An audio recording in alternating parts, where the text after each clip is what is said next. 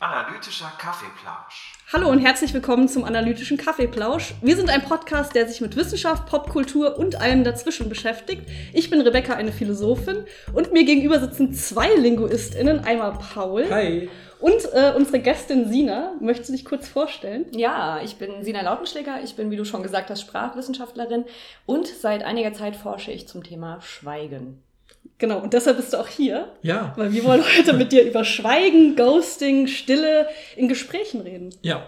Das ist ja auch ein total interessantes Thema, weil ähm, Sina und ich kennen uns schon länger, äh, äh, wollte ich quasi schon mal erwähnen. Und äh, immer, wenn, wenn wir darüber gesprochen haben, dachte ich die ganze Zeit, warum hat noch jemand was dazu geforscht? Das ist doch so, also, das ist doch so interessant. Ich meine, es gibt ein bisschen was zu, zu Mündlichkeit und so, aber gerade mit dem Twist, den du sozusagen da drauflegst, dass das auch gerade in Bezug auf das Digitale dir anschaust, ne, weil gerade ja sowas wie Ghosting ist ja auch erst, glaube ich, würde ich sagen. Keine Ahnung, gab es schon Ghosting? Gibt es Ghosting mit Briefen? Kannst du uns ja gleich verraten. Ja.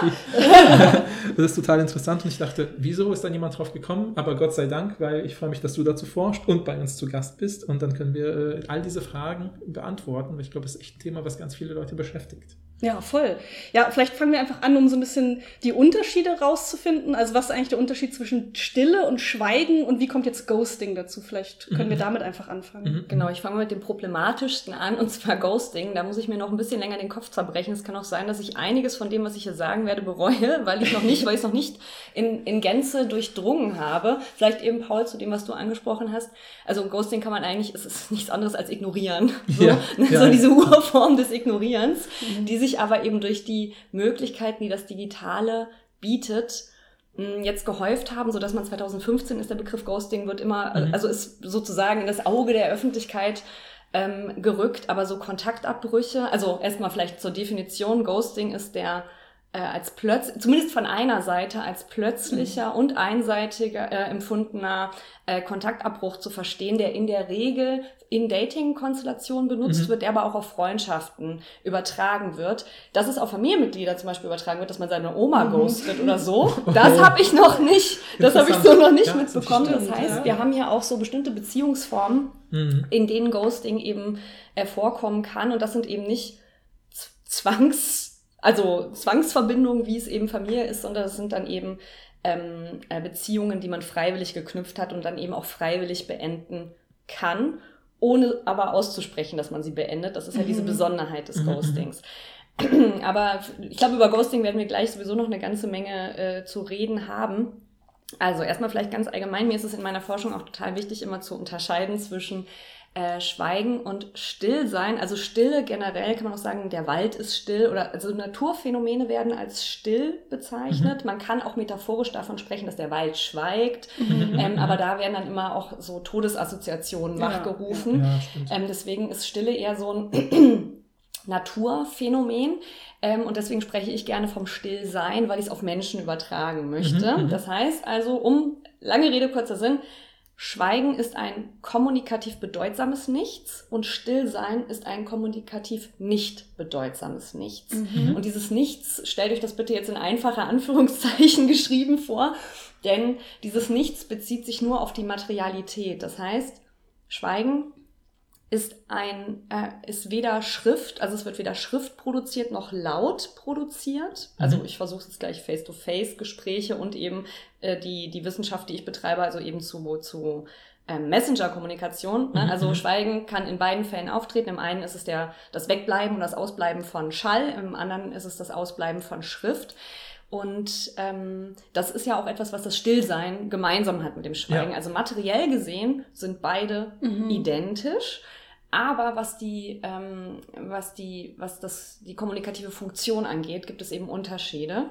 Und da ist eben auch das Spannende an diesem Thema, mein Gegenüber entscheidet, was es denkt, was ich gerade tue. Mhm. Also wenn ich zum Beispiel gerade äh, Paul war blöd zu mir und ich schmolle deswegen und, und, und, und äh, will ihn so ein bisschen ignorieren, um ihm dadurch zu zeigen, du hast was nicht richtig mhm. gemacht und ich gebe dir jetzt durch mein Schmollen zu verstehen, dass du diesen Fehler aber beheben kannst, ohne dir zu mhm. sagen, mhm. hey, du hast was falsch gemacht. Also Schmollen ist auch eine Form, hat mhm. auch eine Form von Höflichkeit in sich. Ja. ähm, dann, wenn Paul aber nicht versteht, dass ich ihn anschweige, weil ich sauer bin, dann reagiert er gar nicht so, wie ich das gerne hätte. Das heißt, du kommst dann gar nicht auf die Idee zu sagen, Ja. oh Sina, was ist denn los mit dir? Ja, Äh, ja. Müssen wir reden oder so? Sondern es ist dir egal. Also du, du misst dem keine Bedeutung bei und dann ist mein Schweigen gescheitert. Ja. Mhm. Das heißt also, beim, beim Schweigen, also generell ist es in, das gilt auch für sprachliche Mittel. Ähm, wenn man etwas äußert, dann entscheidet das Gegenüber ja auch mit, wie es das auffasst und interpretiert. Natürlich gibt es Mhm. Konventionen, also wir können nicht etwas sagen und etwas Willkürliches kommt bei da rum. So, äh, so funktioniert Sprache ja nicht. Das heißt, dieses, dieses Missverständnispotenzial ist auch bei Äußerungen, also bei Geäußertem gegeben. Bei Schweigen ist es aber nochmal ein bisschen potenziert, weil man eben nichts Mhm. anbietet und dadurch keine Sicherheit geben kann. Also man kann auch selber hat nicht so die Kontrolle darüber, ähm, äh, wo sozusagen die Gesprächsreise hingeht. Ähm, ist man da sehr dem, dem, dem Gegenüber nicht au also ausgeliefert, klingt so passiv, aber man, das ist, man Drauf ist schon sehr, genau, man ist schon sehr darauf angewiesen Mhm. und co-abhängig. Also es ist wirklich so ein sehr interaktives Miteinander, was beim Schweigen ähm, Mhm. passiert. Ja, wir hatten ja auch ein paar Folgen, wo wir auch immer wieder über so gesprächslinguistische Studien gesprochen haben. Das ist ja auch immer die, einer der wichtigen Begriffe, diese Co-Konstruktionen, dass ja beide Mhm. zusammen daran mitarbeiten. Das kennt ja jeder. Ne? Es gibt diese Gesprächskonstellation, wo man am Ende nicht mehr weiß, wer hatte eigentlich die Idee. Ach, keine Ahnung, ich habe was gesagt, dann hast du was gesagt, dann hatten wir plötzlich was Drittes, Neues, auf das keiner alleine gekommen wäre. Und ich glaube, bei Schweigen ist das natürlich genauso klar, wenn man ne, drüber einmal nachdenkt, merkt man, ja, stimmt, klar, wenn die andere Person nicht peilt, dass ich sie gerade aggressiv anschweige, Ja. kann ich das noch so sehr machen und es hilft ja niemandem. Das ist aber auch sowas, was man einmal gehört haben muss, dann ist es sofort einleuchtend, aber sonst äh, kommt man nicht drauf. Und ich meine, es es gibt ja diese, eines der Standardbeispiele aus der Pragmatik ist ja auch immer Beleidigung oder so, die ja auch ne, je nach Kontext und Blick funktioniert. So was ich, wenn ich, das ist immer so ein Beispiel, was ich in meinen Seminaren gebe, ne, wenn dass ich ein,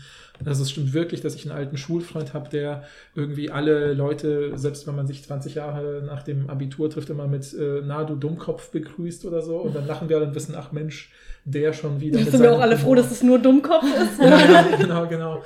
Und, ähm, und das wirkt vielleicht auf Leute von außen komisch, dass Leute, die inzwischen, weiß ich, in meinem, unserem Alter sind oder so, dann so komisch angesprochen werden, weil es ja sowas, ja, vielleicht so pubertäres, Jugendliches hat und so.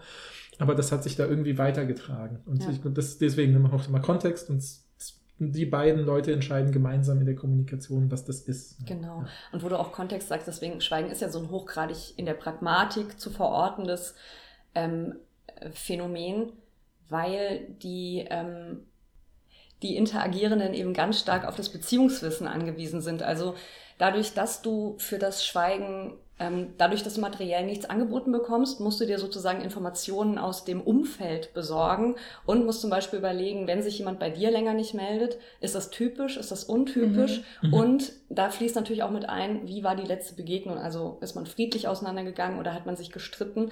Und das alles, also dieses ich nenne es mal Erfahrungswissen oder Beziehungswissen übereinander und miteinander fließt eben stark in die Interpretation ein, ob etwas Schweigen sein könnte oder ob etwas Stille oder Stillsein Mhm, mhm. ist. Problematisch Ja, man- wird's äh, natürlich, wenn man beim Dating, weil wir eben auch wegen Ghosting schon Ja. über Dating äh, gesprochen haben, wenn man sich eben noch nicht so gut kennt. Und Mhm. deswegen Ja. ist, glaube ich, Schweigen gerade in diesen Dating-Kontexten so hochgradig verunsichert und so ein starkes Thema oder in meiner, in meiner Forschung eben auch ein ähm, starkes Thema, weil man eben noch keine Erfahrungswerte hat miteinander oder noch nicht so richtig, man kann sich noch nicht richtig einschätzen Mhm. und gerade dafür braucht man eben diesen oder wünscht man sich diesen sprachlichen Austausch und würde am liebsten, wenn man sich vielleicht auch verliebt hat, die ganze Zeit rund um die Uhr miteinander Mhm. reden oder schreiben und wenn da dann eben so diese Intensität des Austausches ausbleibt, das führt zu großem Kummer. Mhm. Also das ist tatsächlich auch etwas, was ich in meinem studentischen Korpus äh, Ja, ja. dann doch sehr stark rausfinden konnte. Macht ja auch Sinn, man über, überinterpretiert ja auch alles in solchen, in Ja. solchen wenn Ja. man sich noch nicht Ja. so richtig Ja, ja, ja. kennt.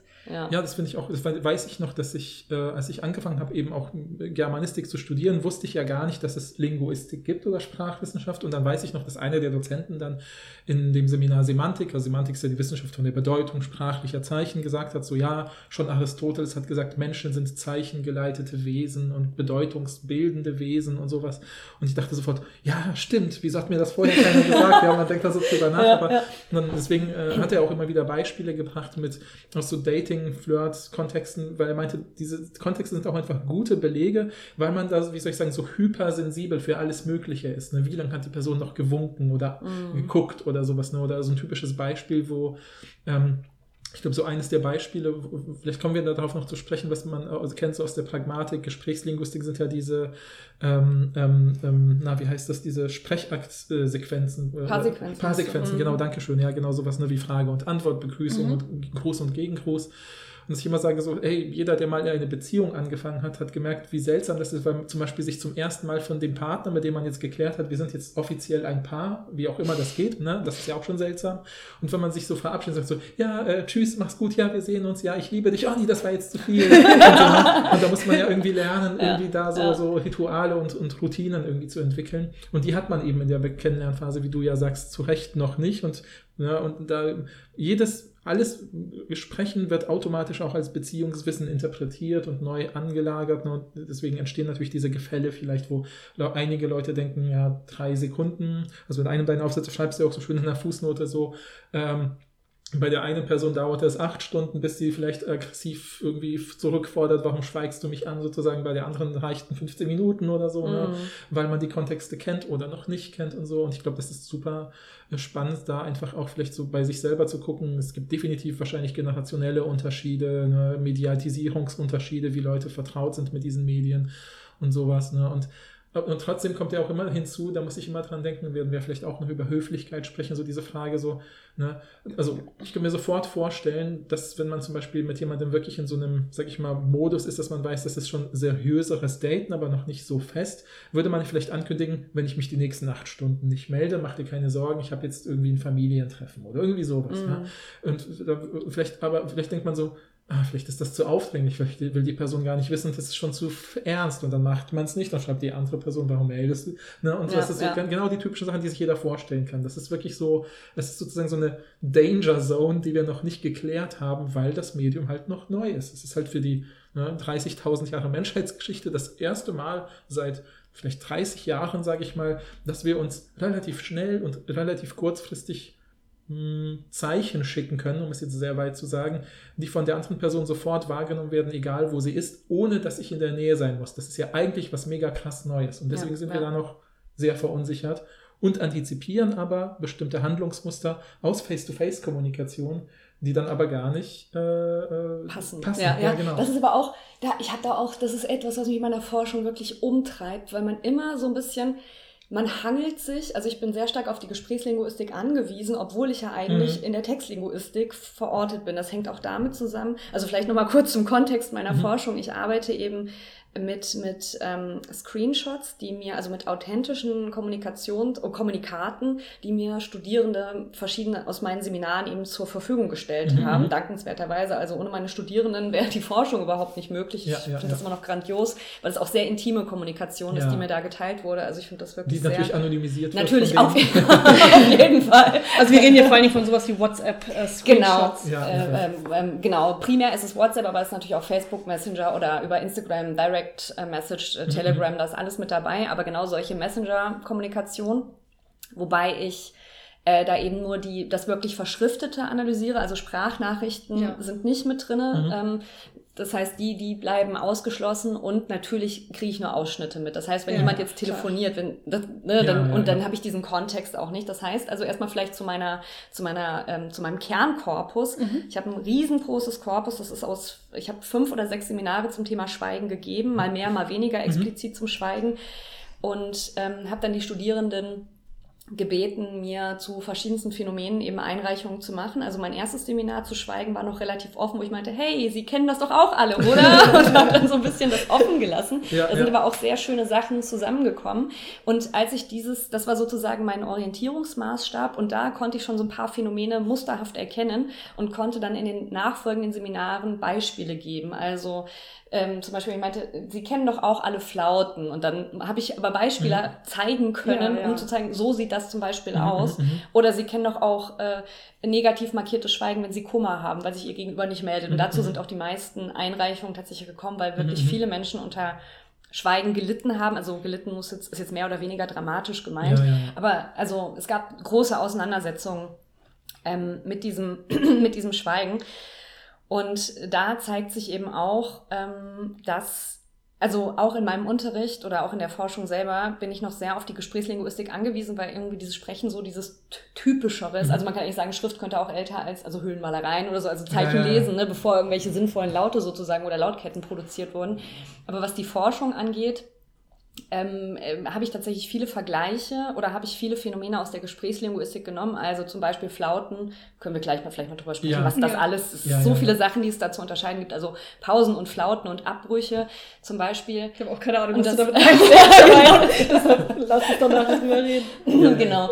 Ähm, das sind also alles Phänomene, die, die ähm, mir in der, aus der Gesprächslinguistik oder Konversationsanalyse begegnet sind, wo ich mir dachte, okay, das lässt sich aber auch in modifizierter Form, lässt sich das auch in unserer WhatsApp-Kommunikation wiederfinden. Und das macht das, also WhatsApp ist generell sehr spannend oder diese Messenger-Kommunikation, weil wir im Prinzip mediale Schriftlichkeit haben, aber konzeptionelle Mündlichkeit. Das Mhm. heißt also, vom gedanklichen Grundsatz her werden solche WhatsApp-Gespräche geführt wie Face-to-Face-Gespräche. Ja. Ja. Also ganz häufig fehlen auch, ich weiß nicht, wie ihr das jetzt persönlich handhabt, aber ganz viel, ganz häufig fehlen auch Begrüßungen oder Verabschiedungen. Mhm. Also Ja, dass man ja. einfach so mittendrin Mache so, ich auf jeden Fall. ja, ich bin da auch ganz schlimm. Also ich sage auch nie Tschüss oder so, oder wenn ich schlafe, dann, ja, dann es schreiben ja auch nie, halt- auf- das Gespräch hört ja nie auf im, im Genau, Sinne genau. Außer das es ist ist- wirklich so ein bisschen eher professioneller, Genau. dann macht man das schon, ja. Oder es gab einen Vorfall, dass man, dass man schon mal Ärger hatte miteinander, dass man eben nicht. Mhm. Also ich hatte das tatsächlich Mhm, bei mir selber mal. Ähm, und deswegen musste ich eben auch, Paul, als du was erzählt hast, an, ich habe das kommunikative Vorkehrung genannt. Also Mhm, wenn man mhm, jetzt wirklich. Es, ich hatte mich mal mit irgendjemandem, das war jetzt nicht schlimm, aber wir hatten irgendwie so, ich meinte, hey, warum antwortest du jetzt nicht mehr? Also die Lesebestätigung bei WhatsApp, also diese zwei blauen Häkchen, Ja. die sind bei mir aktiviert. Das heißt, ich konnte sehen, mein Gegenüber hat irgendwie die Sprachnachricht nicht nur sofort bekommen, sondern auch sofort abgehört. Mhm, Dadurch bin mhm. ich natürlich davon ausgegangen, dass diese Person kommunikativ verfügbar ist, also Mhm, wirklich mhm. da ist, also dass wir uns im Prinzip in einem gemeinsamen Kommunikationsraum befinden, Ja. aber die Person war auf der Arbeit. Die hat das irgendwie, also die ist gerade, weiß ich nicht, was sie, ich weiß nicht, was sie gemacht hat, Ja, ja, ja. aber war auf jeden Fall nicht verfügbar, wo ich meinte, hä, warum, sag mal, warum meldest du dich nicht? Und dann gab es da so ein bisschen Clinch, war dann auch geklärt und äh, ein paar Tage später gab es eine ähnliche Situation, wo die Person mir dann aber geschrieben hat, hier, ich bin gerade einkaufen, ich melde mich später. Und das sind so Mhm, mhm, kommunikative Vorkehrungen, damit man gar nicht erst in diese ähm, in diese Schweigeunterstellung reinkommt, sondern man macht klar, hey, jetzt Ja. bekommst du nichts von mir. Ja. Dieses Mhm. Nichts ist aber nicht kommunikativ zu, also ich will dir damit nicht zu verstehen geben, dass ich sauer bin oder dass sonst Mhm. irgendwas Mhm. vorgefallen ist, sondern es besagt einfach nur, ich bin jetzt still. Ich bin nicht Ja. da, ich bin mit was anderem beschäftigt Ja, ja, und ja. Ich, der Kommunikationsraum ist gerade nicht für dich geöffnet. Ja, ja. Da sind eben auch solche Herausforderungen, auch dieser, dieses Digitalen, dass wir, ähm, dass wir uns eben noch so an Kategorien dieses Face-to-Face, also Mhm. dass wir diese Analogien bilden und dadurch auch Erwartungshaltung irgendwie herausbilden, die aber so eigentlich total neu sind und wo Mhm. wir uns noch also natürlich haben wir uns alle irgendwie schon dran gewöhnt. Wir sind ja alle jetzt medienkompetent, also natürlich auch ältere Generationen. Ja. Also meine Eltern sind 70 plus, die sind gut im WhatsApp, Ja, ja, also ne, die verstehen auch, wie das funktioniert und ähm, sind, schreiben auch relativ schnell zurück, muss man sagen. Also sind da auch sehr äh, erreichbar und auch äh, verfügbar. Gruß geht raus. hallo Mama, hallo Papa. und ähm, das, das sind aber wirklich so ein, also da, da bilden sich halt auch jetzt neue Muster oder neue Erwartungserwartungen Mhm, heraus und die mhm. sind auch extrem spannend. Mhm, mhm. Also weil wir eben auch schon bei Beispielen waren, mir ist ein Beispiel, was so Normen angeht, das ist mir, also ich meine das total wertfrei, aber das ist mir in Mhm. Erinnerung geblieben. Ähm, der Kontext war der, eine junge Frau hatte ein Date mit einem jungen Mann und ähm, die haben die haben sich schon getroffen, das merkt man anhand Mhm, des, äh, der Art und Weise, wie der geschrieben wurde. Was ich vielleicht noch dazu sagen sollte, zusätzlich zu den Screenshots meiner Studierenden haben die mir auch so kurze Kontexte Ah, ja. mitgeliefert. Mhm, Also mhm. sowas wie W24 hat mit Ah, ja. M, also weiblich 24 Mhm. hat mit männlich 23 ein Date Ah, ja, gehabt okay. oder also so ein bisschen, dass Ja, man ne, ja auch wichtig, diese, ja, ja. diese Kontexte, Ja. damit man auch weiß, welche Beziehungskonstellationen, vielleicht irgendwelche Altersunterschiede oder so. Wobei dadurch, dass es alle Studierende sind, ist diese Altersspanne ist relativ homogen. Also ich Mhm, habe wirklich mhm. junge Menschen, meistens Frauen äh, oder Mhm. ja, sich weiblich identifizierende Personen. Ne? Das heißt, mein Korpus ist nicht universell abbildbar, aber Klar. es sind schon sehr viele Musterhaftigkeiten da, ähm, so dass man Übertragungsleistung machen kann. Mhm. Auf jeden Fall zu dem Beispiel, was mir, was so Normen oder Zeitspannen, also es gibt anscheinend wirklich so Chrononormativität, nennt man das, also Mhm, mhm. Normvorstellungen, was zeitliche Dimensionen äh, betrifft. Und das fand ich extrem spannend, weil ich meine eigenen Schlafenszeiten damals zugrunde gelegt habe. Also diese, diese junge Frau hat mit dem jungen Mann ein Date und haben sich, es scheint schön gelaufen zu sein, die scheinen sich gut verstanden zu haben. Und ähm, ich, ich sage jetzt mal, sie schreibt ihm so das letzte Mal zurück, so gegen, ich sag jetzt mal 21.45 Uhr. Mhm. Ähm, und dann schreibt er, also es war so thematisch jetzt irgendwas Irrelevantes, sage ich mal.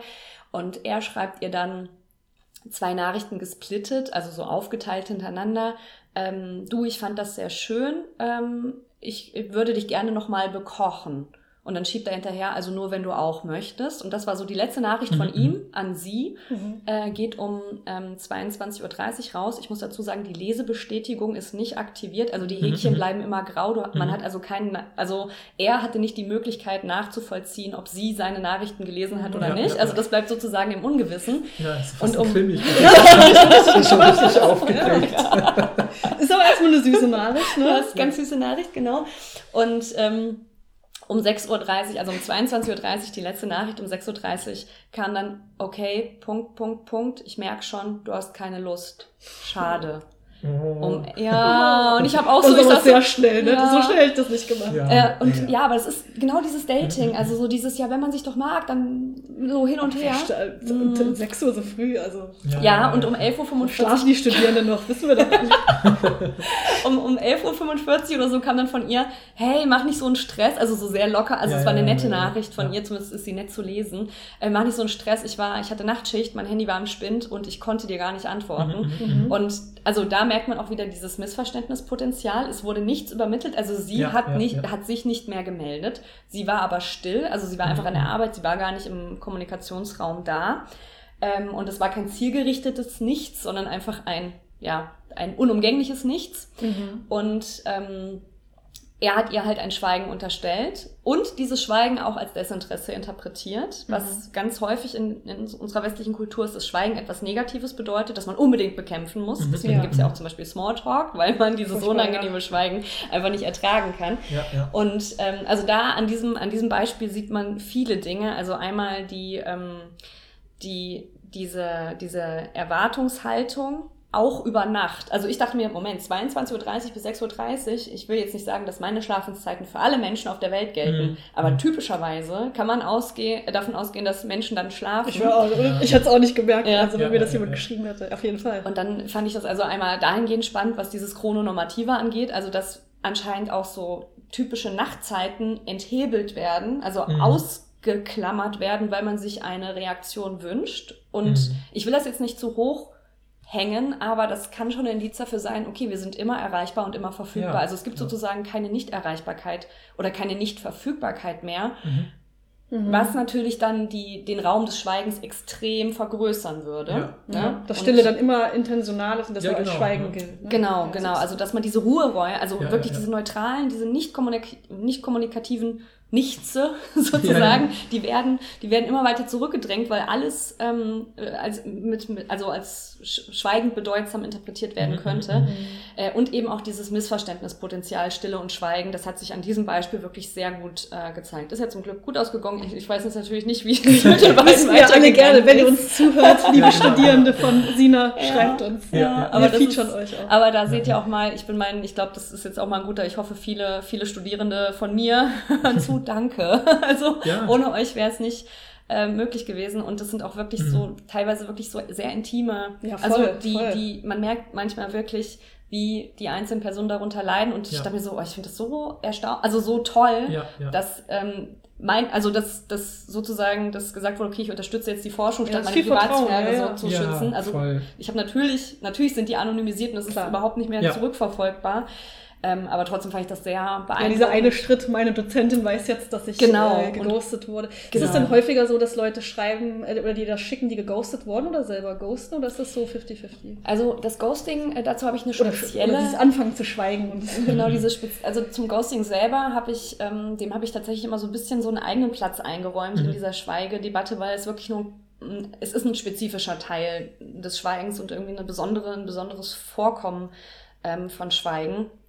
Und da ist tatsächlich so, also ich habe dann eher ähm, allgemeiner auch mal so Umfragen gemacht und das war das Praktische, so, so schlimm Corona war, das Praktische an der digitalen Lehre war, dass man anonyme Abstimmungen machen konnte Ja, und stimmt, nicht mit Handzeichen Meldungen Oh ja, machen konnte. ja, so ja. konnte ich nochmal ja. äh, sozusagen profitieren, in Anführungszeichen. und ähm, da nochmal sozusagen in einem Schutzraum eine Abstimmung möglich machen. Und das war aber schon gegen Ende und äh, jeder, der unterrichtet, weiß ja vielleicht manchmal lässt das Engagement gegen Ende mhm. des Semesters auch so ein bisschen nach. Ja. Also von, ich sag mal jetzt vielleicht ähm, 50 Studierenden haben dann noch 20 aktiv ähm, mitgemacht. Und die Frage war zum Beispiel, äh, wurden sie schon mal geghostet und haben sie schon mal geghostet? Und da gab es wirklich eine, also sowohl das eine als auch das andere. Das mhm. heißt, ähm, obwohl man selber schon die Erfahrung gemacht hat, dass es eine unschöne, dass es ein unschönes Gefühl ist, im Ungewissen gelassen zu werden, ist es eine erfolgreiche Strategie, die dann trotz dieser Tatsache, dass es negativ ist, angewendet wird. Also man kann im mhm. Prinzip sagen, obwohl man weiß, wie, wie böse in Anführungszeichen mhm. ist, ist es funktional. Und wenn es funktional ist, hat es irgendwie eine Daseinsberechtigung. Mhm, also ich will jetzt mhm, keine, versteht mich nicht falsch, das ist kein Loblied aufs Ghosting. Ja, ja. Aber da kommen wir ja später noch zu singen. aber hast, hast, du ein Loblied zu singen über Ghosting? Nee, aber ich dachte du. ja, ja, doch, das, ähm, da, ja genau, da kann man, man es, ist ein, es ist ein vielschichtiges Phänomen, das aber na, aus nachvollziehbaren Gründen ähm, moralisch verpönt ist, weil mhm. eben diese Ungewissheit, also offenbar etwas ist, womit man schwierig umgehen kann und dass es tatsächlich besser ist.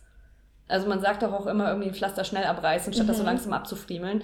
Es ist anscheinend, ähm, also Ghosting ist das langsame Abfriemeln des Pflasters mhm. und einfach zu sagen, hey, das wird nichts mit uns. Mhm kurz und schmerzlos. Also dieses natürlich im Dating-Kontext nochmal einfacher ist als bei Freundinnenschaften. Ne? Genau.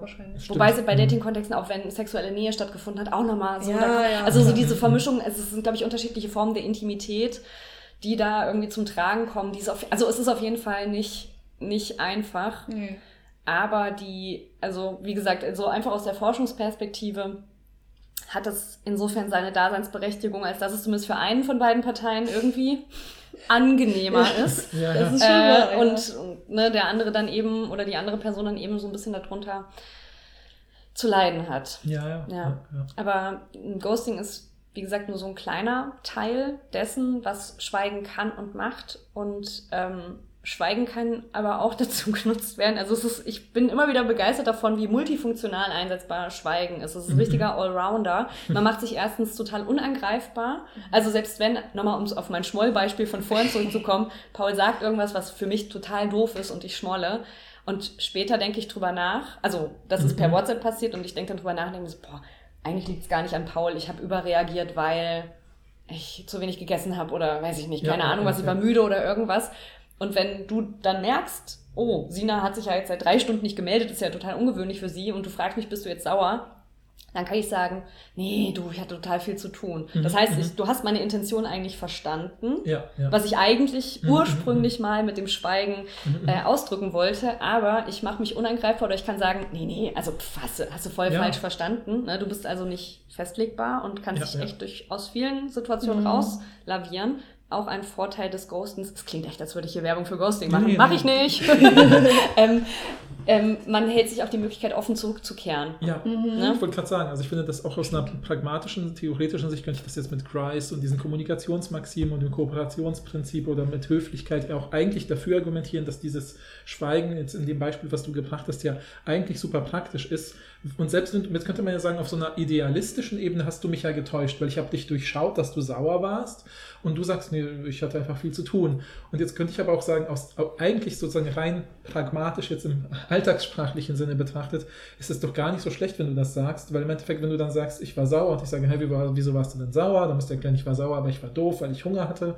Und so, dann machen wir unendlich viel Aufwand, um zu sagen, eigentlich ist alles okay. Ja. Also reicht das, wenn du direkt sagst, es ist alles okay. Genau. Und dann sparen wir uns dieses mhm. ganze Zeug. Ja, also ja. insofern ist es eigentlich kooperativ, würde ich zum Beispiel ja. so lesen. Ja, ne? ja. ja, genau. Das ist also, du, du kürzt unheimlich ab. Also du, du kommst, du sparst dir sozusagen das ganze Konflikthafte, was dazwischen. Ne? Also deswegen kann ja auch, deswegen auch äh, die Möglichkeit zu schweigen, viel unter Aspekten der Höflichkeit mhm, mhm, zu, ähm, zu betrachten. Also auch solche eher nicht sofort mit Höflichkeit assoziierten Phänomene wie Ghosting. Also es gibt natürlich dieses höfliche Schweigen. Also ja. jemandem fällt was runter und man merkt irgendwie so ein peinliche, also mhm, ist jetzt mhm, eigentlich mhm. nichts Peinliches, aber ich bin schlecht im Beispiele erfinden. Ja. Ne, es fällt irgendwas runter, man merkt auf einmal so eine Peinlichkeit im Raum, statt dann zu sagen, haha, was bist du denn für ein Idiot, hier ist ein runtergefallen oder so, kann man auch einfach das übergehen sozusagen ja. und dann so Wetter, dazu ne? zu Wetter, ihr kennt das alle. das ist schön. Genau. So. So, das sind ja so typische Formen des, des höflichen äh, des höflichen Schweigens. Ein Beispiel in der Literatur ist auch immer, man steht zum Beispiel zusammen in einem Fahrstuhl und jemand pupst. Ja. Aber sorry Leute, da, da könnte ich nicht schweigen, weil das ist dieses peinliche, ja, hoch ja. aufgeladene Schweigen, was dann ja, in diesem kleinen Raum. Oh Moment, was würdest du denn sagen? Würdest du haha? ich würde mich kaputt lachen. Dann sagen, macht nichts oder passiert jedem mal. Ich würde trösten, glaube ich. Also, weil also auch wenn du die Person nicht kennst. Ja, vielleicht dann, ja, ich, oh, keine Ahnung, es ist schwierig zu sagen, aber ich würde auf jeden Fall knallrot anlaufen, dann würde ich wirklich, ja, ja. und sobald ich aus dem Fahrstuhl raus wäre, würde ich dieses Lachen, was so mit diesem, ja, ist ja auch so mit Tabubrüchen, ne, wenn sich da so dieses alles mit dem Lachen entlädt, ich könnte es nicht zurückhalten, wenn dann die pupsende Person das mitbekommt, ist ja noch schlimmer, also dann beschämt man die ja noch das stimmt, schlimmer. Das stimmt, Deswegen schweigen halt auch viele heilende mhm. Aspekte, weil bei, gerade in so einer, und da sind wir wieder beim Digitalen, gerade in der Zeit, wo man alles immer sagen kann, mhm. ist auch mal dieses Auslassen dieser Möglichkeit, dieser Redemöglichkeit mhm. ja mhm. auch kann was Wohltuendes sein. Und ich glaube, deswegen ist auch, Medi also das führt jetzt in eine andere Richtung des ja, Schweigens, ja. aber dieses meditative Schweigen, also dieses Rausziehen aus diesem trubeligen kommunikativen Alltag und mhm. mhm. mit all den Erfordernissen, die da immer anstehen und Erreichbarkeit, E-Mails hier, pling, pling und mhm. irgendwie alles, äh, alles geht so unglaublich schnell. Da ist dieses, ähm, kann dieses sich rausziehende Schweigen eben auch äh, guttunend sein. Also auch mal dahingehend wirklich ein Loblied in Richtung Schweigen. Aber es hat natürlich auch viel Missverständnis und ähm, Konfliktpotenzial. Ja, ja. ja. Und gerade so diese verschiedenen Formen von, von Schweigen ne, im, im Face-to-Face-Gespräch sind die natürlich viel einfacher zu entschlüsseln. Ja. Also wenn man sich jetzt mal die Grundbedingungen äh, vorstellt, bei einem Face-to-Face-Gespräch ist man körperlich co-präsent, das heißt, man kann sowohl die, die Proxemik, also das Verhalten im Raum, mhm, mhm, äh, mit in die Analyse sozusagen, in das, ja. in das Verstehen, in das Interpretieren einbeziehen, als auch Gestik, als auch Mimik. Ja.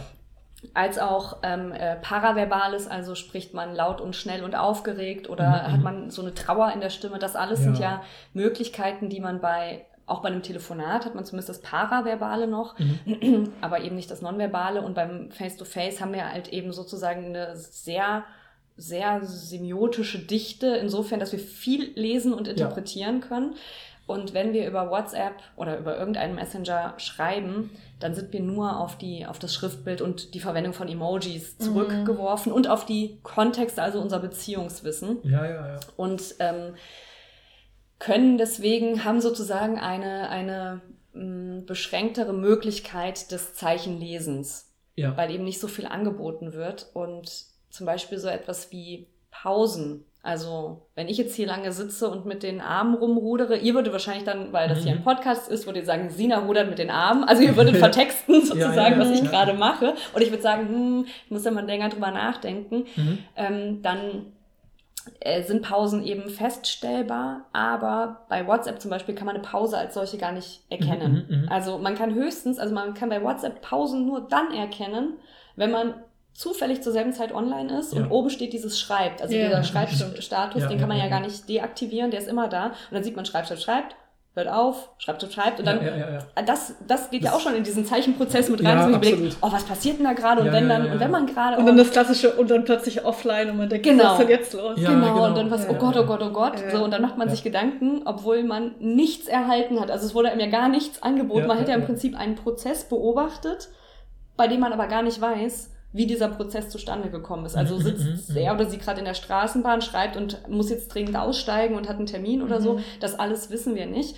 Ähm, und das macht eben so Interpretation etwas, etwas ähm, schwieriger. Mhm, mhm, also das heißt, so Pausenphänomene sind in, in Messenger-Kommunikation so nicht festzustellen, aber eben umso mehr ein Schweigen oder eben still, still sein, wobei da eben nie ganz klar ist, mhm. was ist was. Mhm. Also ich finde es, fand es auch immer super einleuchtend, wenn ich eben deine, deine Texte gelesen habe oder wir auch drüber gesprochen haben, dass ich irgendwie dachte, ne, so wie das Beispiel mit diesem, man sieht oben, dass die Person schreibt mhm. und man wollte vielleicht selber schreiben, also hört man auf, weil man sie ja nicht unterbrechen will, in Anführungsstrichen, was man ja nicht tun würde, ja. rein technisch ja. betrachtet. Aber man äh, übernimmt sofort Muster aus dem Mündlichen, ne? dass man denkt, ah, die Person holt gerade Luft, deswegen brauche ich jetzt nicht anfangen zu sprechen, weil sie will ja anscheinend, sie musste nur ein bisschen sich sammeln oder so. Und ich musste jetzt neulich dran denken, weil ich ja schon in, im Geiste ja sozusagen unsere, unsere, unseren Podcast geplant hatte. Und ich hatte äh, gestern eine mündliche Prüfung in Pragmatik und so. Mhm. und da habe ich darüber nachgedacht, also da haben wir dann nicht über solche Themen gesprochen, weil wir über andere Themen dann eben äh, geredet haben, aber ich musste trotzdem daran denken, wie, dass diese Situation gar nicht so schlecht ist als Vergleich, weil ich habe dann zum ersten Mal mit einem Studierenden, ich meine, das ist ja eigentlich eine total seltsame Situation, das ist ein Studierender, der mich zwar ja, irgendwie äh, zwölf mal 90 Minuten hat performen sehen und sich vielleicht sich ab und zu für, ich sag mal, maximal 20 Sekunden gemeldet hat. Aber wir haben ja nie ein echtes Gespräch geführt und jetzt ist er, er plötzlich gezwungen, mit mir ein Gespräch zu führen, äh, was im Optimalfall schnell geht, weil wir haben nur eine Viertelstunde über drei komplexe Themen zu sprechen und so. Und deswegen sage ich auch am Anfang so Regeln wie, wenn Sie eine Nachdenkpause brauchen, sagen Sie mir das bitte, weil ich kann an Ihnen ja nicht, ich kenne Sie ja nicht gut genug, um zu wissen, denkt er gerade nach oder habe ich die Frage doof gestellt, dann könnte ich ja Ihren Denkprozess unterbrechen, wenn ich anfange wieder reinzuquatschen. Und das erkläre ich ja so explizit, weil wir noch nicht Vertrautheiten haben, ne? weil wir ja. uns noch nicht kennen und diese Kontexte, weil uns die Kontexte fehlen. Und bei der digitalen Kommunikation fehlen die Kontexte in dem Sinne ja auch, dass man sie ja eigentlich nur antizipieren kann aus den vergangenen Kontexten, die man schon erlebt hat. Und das ist ja vielleicht das genau der, dieser Kern, weil ich finde auch diese Situation, die du geschildert hast, wo wir so gespannt waren mit den beiden, wo die eine die Nachtschicht ist ja eigentlich eine, ich könnte das super banal beschreiben, ne? sowas wie, die hatten ein nettes Date, er wusste nicht, dass sie Nachtschichten hat, dann hatten sie ein Missverständnis. Das kann ich in drei Sätzen zusammenfassen, aber in den Detail gerade, wie du es erzählt hast, wird uns allen sofort klar, stimmt, all das ist bewusstes Wissen. Also wir haben, alle haben das ja verstanden, was da alles in den Köpfen vorgegangen ist, was uns ja zeigt, wie viel Kompetenz wir eigentlich im Bereich der Kommunikation haben, also so unbewusste Kompetenz. Ja. Nicht, das kann eben nur jemand vielleicht aus der Linguistik verbalisieren und sagen, dafür gibt es den Begriff, den das und das. Aber man sieht ja, wie viel Energie und wie viel auch, äh, wie soll ich sagen, so Hochleistungskram in unseren Köpfen passiert, wenn wir kommunizieren, weil musste dran denken, wir hatten ja vor kurzem diese Folge, wo es um diese Studie ging, äh, wie Leute sozusagen soziale Interaktionen des Kennenlernens bewerten und dass zum Beispiel die Antwortgeschwindigkeit super wichtig ist. Und da gibt es wirklich so Studien, wo man gesehen hat, okay, Leute, die einander nicht kennen, reden miteinander äh, und sollen dann später bewerten, wie gut war diese Interaktion. Auch so, die gucken sich ein Video von ihrem eigenen Gespräch mit jemand anderem und sollen so einen Schieberegler hinziehen mit zu, äh, fand ich toll, da habe ich mich wohlgefühlt oder nicht so wohlgefühlt. Und so Minimalunterschiede von eine Person antwortet im Bereich von, ja, 0 bis 0,3 Sekunden und der andere aber antwortet eher im Bereich von 0,3 bis 0,6 Sekunden auf meine Antworten, wurden schon, da gab es einen riesen Unterschied sofort in den so, wie wohl habe ich mich im Gespräch mm. geführt und dass wir da so, das sind ja quasi so Formel 1 Hochleistungssportzeiten und die machen schon einen Unterschied. Ja. ich glaube, da merkt man einfach, wie krass kommunikative Wesen Menschen sind und dass eben Schweigen da total interessant ist, weil es vielseitig ist, es ist halt sofort einleuchtend, wenn man einmal mehr darüber gesprochen hat und nachgedacht hat. Ja. Ja. Das ist auch, auf, was du auch gerade angesprochen hast, so, was einem auch bewusst wird. Und das ist, da ist Schweigen eben auch ein ganz guter Indikator. Also Normen, die gelten, erkennt man meistens dann, wenn man gegen sie verstößt. Mhm. Und Schweigen ist gerade, zeigt uns so häufig, dass wir eine Erwartungshaltung haben, die vielleicht gar nicht gerecht, also die rational nicht gerechtfertigt ist, mhm. die wir aber irgendwie trotzdem fühlen und uns dann auch fragen, ja, warum? Warum ist das eigentlich so? Mhm. mhm. Und dann äh, fängt man an, langsam so ein bisschen die Normen zu begreifen, die man irgendwie verinnerlicht hat. Was auch damit zusammenhängt, dass wir in, ähm, in Deutschland, genauso wie in Frankreich oder in den USA, wir sind eine Redekultur. Mhm. Also und ähm, zum Beispiel Japan oder China oder ich sage mal östliche Länder oder nordeuropäische Länder wie Finnland und Schweden gelten als Schweigekulturen. Das heißt, man hat da auch in gesprächslinguistischen, oder sind wir wieder bei der Gesprächslinguistik, ja, ja, ja. weil Schweigen eben darüber ganz gut erforscht wird, wurde. Ähm, da zeigt sich eben auch, was die Pausenlängen angeht, äh, dass wir in der Redekultur tendenziell dazu neigen, ähm, ein schnelles Turntaking zu machen, also schnell sprechen und auch schnelle mhm. SprecherInnenwechsel zu haben dass wir eben keine langen Pausen dulden und dass wir schneller anfangen zu intervenieren, wenn jemand eine Pause macht. Oder mhm. also die mhm. Gefahr, dass nämlich aus einer Pause ein Schweigen wird, scheint uns irgendwie so im, im Nacken mhm. zu sitzen, dass wir immer ja, sagen, ja. ich habe eine Frage doof gestellt. Mhm. Wie, wie in der Prüfungssituation, die du gerade geschildert hast, dass man irgendwie, also du hast ja kommunikative Vorkehrungen getroffen, ja, damit genau. gar nicht erst irgendwie ein komisches Schweigen auftreten äh, könnte. Aber dass wir dann eben wenn jemand zu lange braucht, um zu antworten. Also wenn ich jemanden auf einen Kaffee einlade und die Person zögert, Ja. Dann ist ja. auch schon so, ah, okay, wenn er, wenn er oder sie jetzt Ja sagt, dann ist es keine, dann ist es keine freudige Zustimmung mehr. Mhm. Also mhm. es kann auch einfach sein, dass die Person überlegt, ah, ich muss heute eigentlich noch XY machen, hm, hm, hm, und dann trotzdem zusagt, was ja eigentlich ein sehr schönes Zeichen ist, dass jemand sozusagen seine Prioritäten ummünzt. Ja. Ja, Aber tendenziell neigen wir dazu, wenn eben man sagt, es ist keine reine, keine, keine richtig, richtig gute Zustimmung mehr, wenn es mit Verzögerung kommt. Das heißt also, diese Verzögerungsmarker oder so Pausenphänomene, indizieren in einer Redekultur tendenziell etwas mhm. Negatives, das man beseitigen soll. Mhm. Und in, ähm, in Schweigekulturen äh, ist eben diese, ja, ist diese Kultur des Schweigens eben viel ausdifferenzierter und nicht so problematisiert. Es ist also ein ganz anderer normativer Rahmen, in der Kommunikation stattfindet. Und da ist es dann umgekehrt, dass, also bei uns ist es unhöflich, einander sozusagen ins Wort zu fallen, weil wir so wild auf unser Rederecht sind, dass wir sozusagen zivilisiert darauf achten müssen, einer spricht zu Ende, dann komme ich. So, das sind auch so, so Regeln, die auch in der Erziehung immer expliziert werden. Ähm, dass es in Schweigekulturen ist es sozusagen unhöflich, ins Schweigen hineinzufallen. Also da einfach sozusagen jemand aus seinen Gedankengängen rauszureißen, indem man eben so mit den Hufen schart und äh, im Prinzip da so die Gedankengänge unterbricht. Mhm, und mhm. da, da kann es eben auch, das fällt eher in den Bereich der interkulturellen Kommunikation, mhm. da kann es dann eben auch zwischen den Kulturen sozusagen Probleme geben. Voll, ja. Dass man, und selbst wenn man das weiß, dass jemand aus einer Schweigekultur kommt, ja. selbst wenn man das ja. sich bewusst macht, ist es trotzdem im aktiven Umgang kann es problematisch sein. Es ist auch so schwierig, das auszuhalten. Das wissen wir ja, ja alle, wenn ja. wir schon mal unterrichtet haben, dass ja. dieses Schweigen auszuhalten, wenn sich niemand beteiligt und einfach ein bisschen länger zu warten, wenn die eine Person sich schon meldet mhm. und man denkt, ach, erlöse mich von dem Schweigen. Nein, ich warte noch. Ich möchte, dass sich mehr Leute melden. Ja. Also. Man muss immer noch dran denken, da haben wir, glaube ich, in irgendeiner Folge wahrscheinlich schon mal, vielleicht in der über Philosophiestudium oder so Folge gesprochen, dass es ja einen Prof gab in meinem Philosophiestudium, der halt sehr lange Schweigepausen macht, also Denkpausen auch. Und das war wirklich lustig, weil wenn man zum ersten Mal in einem seiner Seminare war, dachte man ganz kurz, der hat doch dabei die Augen zugemacht und hat so eine Haltung eingenommen, dass man das Gefühl hatte, ist der jetzt weggedöst oder so. Ja, das war halt super befremdlich. Und wenn du dann so beim dritten, vierten Seminar bist und dann sind neue Erstsemester da, dann war es total der Spaß zu gucken, oh, die erste Denkpause ja. von dem Prof wird gemacht. Wie, wie, reagieren denn die anderen, die dann so voll verwirrt gucken, ja. äh, wie wir reagieren und so.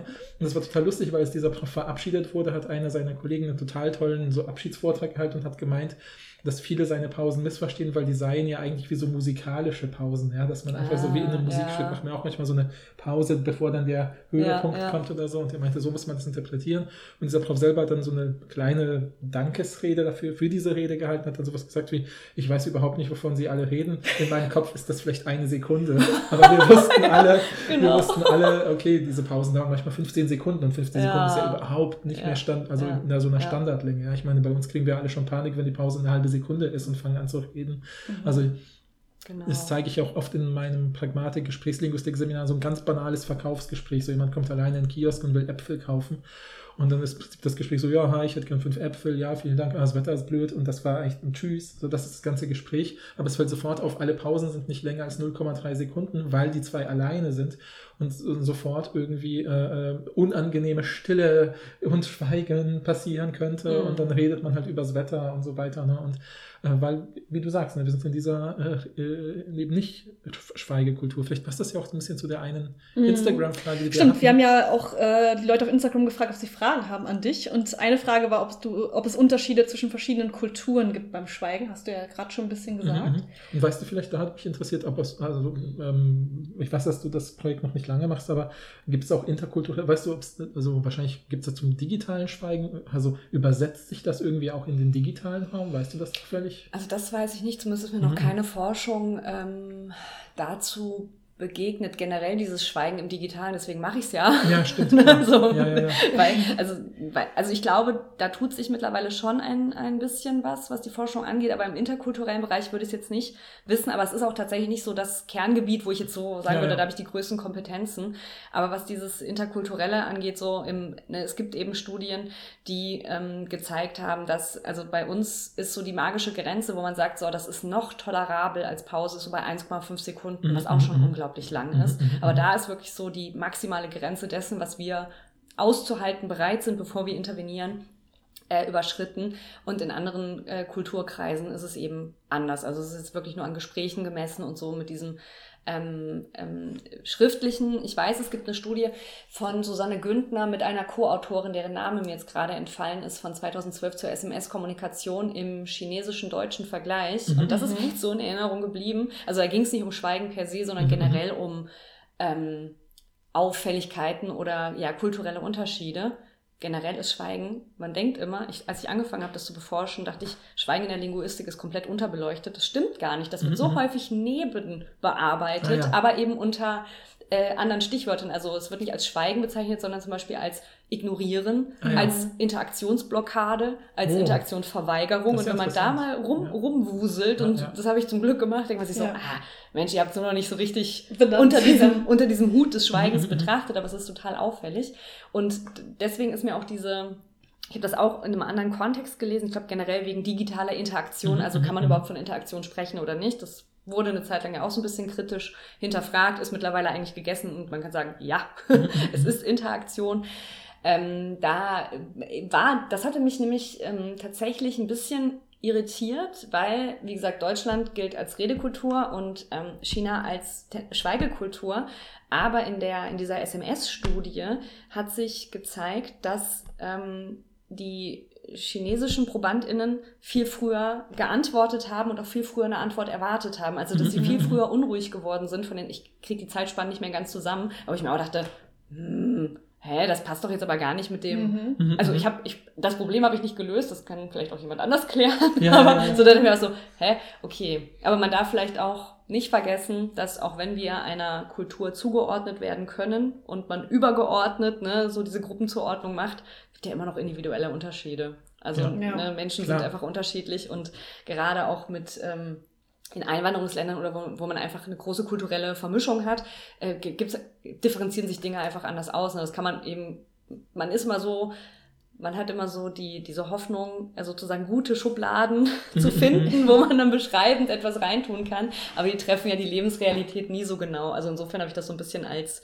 interessant, weiß nicht warum, mhm, mhm. aber ist schon okay Phänomen mhm, für mich. Ähm, so erstmal eine erste Probe, muss man eh ja, mal gucken, was, ja, ja. wie viele ProbandInnen waren das überhaupt, wie ist das genau abgelaufen. Was für Gesprächskontexte, vielleicht sind es ja sowas wie so Problemlösungskontexte im Sinne von wir verabreden uns und müssen bis übermorgen was geklärt haben. Genau. Vielleicht hat da Höflichkeit so eine, einfach einen ganz anderen Stellenwert auch im genau. Und dieser äh, Wert der Harmonie und sozusagen der Ungestörtheit der anderen ist ja so, so sehr wichtig und dann passt es ja vielleicht sogar dazu, ne? dass man dann ja vielleicht sagt, die andere Person soll eben nicht darüber nachdenken müssen, was in mir vorgeht, sondern ich mache möglichst schnell. Und genau, das, das kann, auch sein, ja. Auch interessant. wäre interessant, sich das näher anzugucken, auch ob Ghosting zum Beispiel so ein Phänomen ist überhaupt in der Schweigekultur. Mhm, mhm. und wenn ja, ja genau. wie sieht das dann aus? Und wann, genau, und wann, und wann bemerkt man es sozusagen ja. und macht sich dann mhm, mhm. wirklich, wirklich Sorgen. Ja, da gibt es auf jeden Fall, es gibt noch viel, viel zu erforschen. Ja, ja.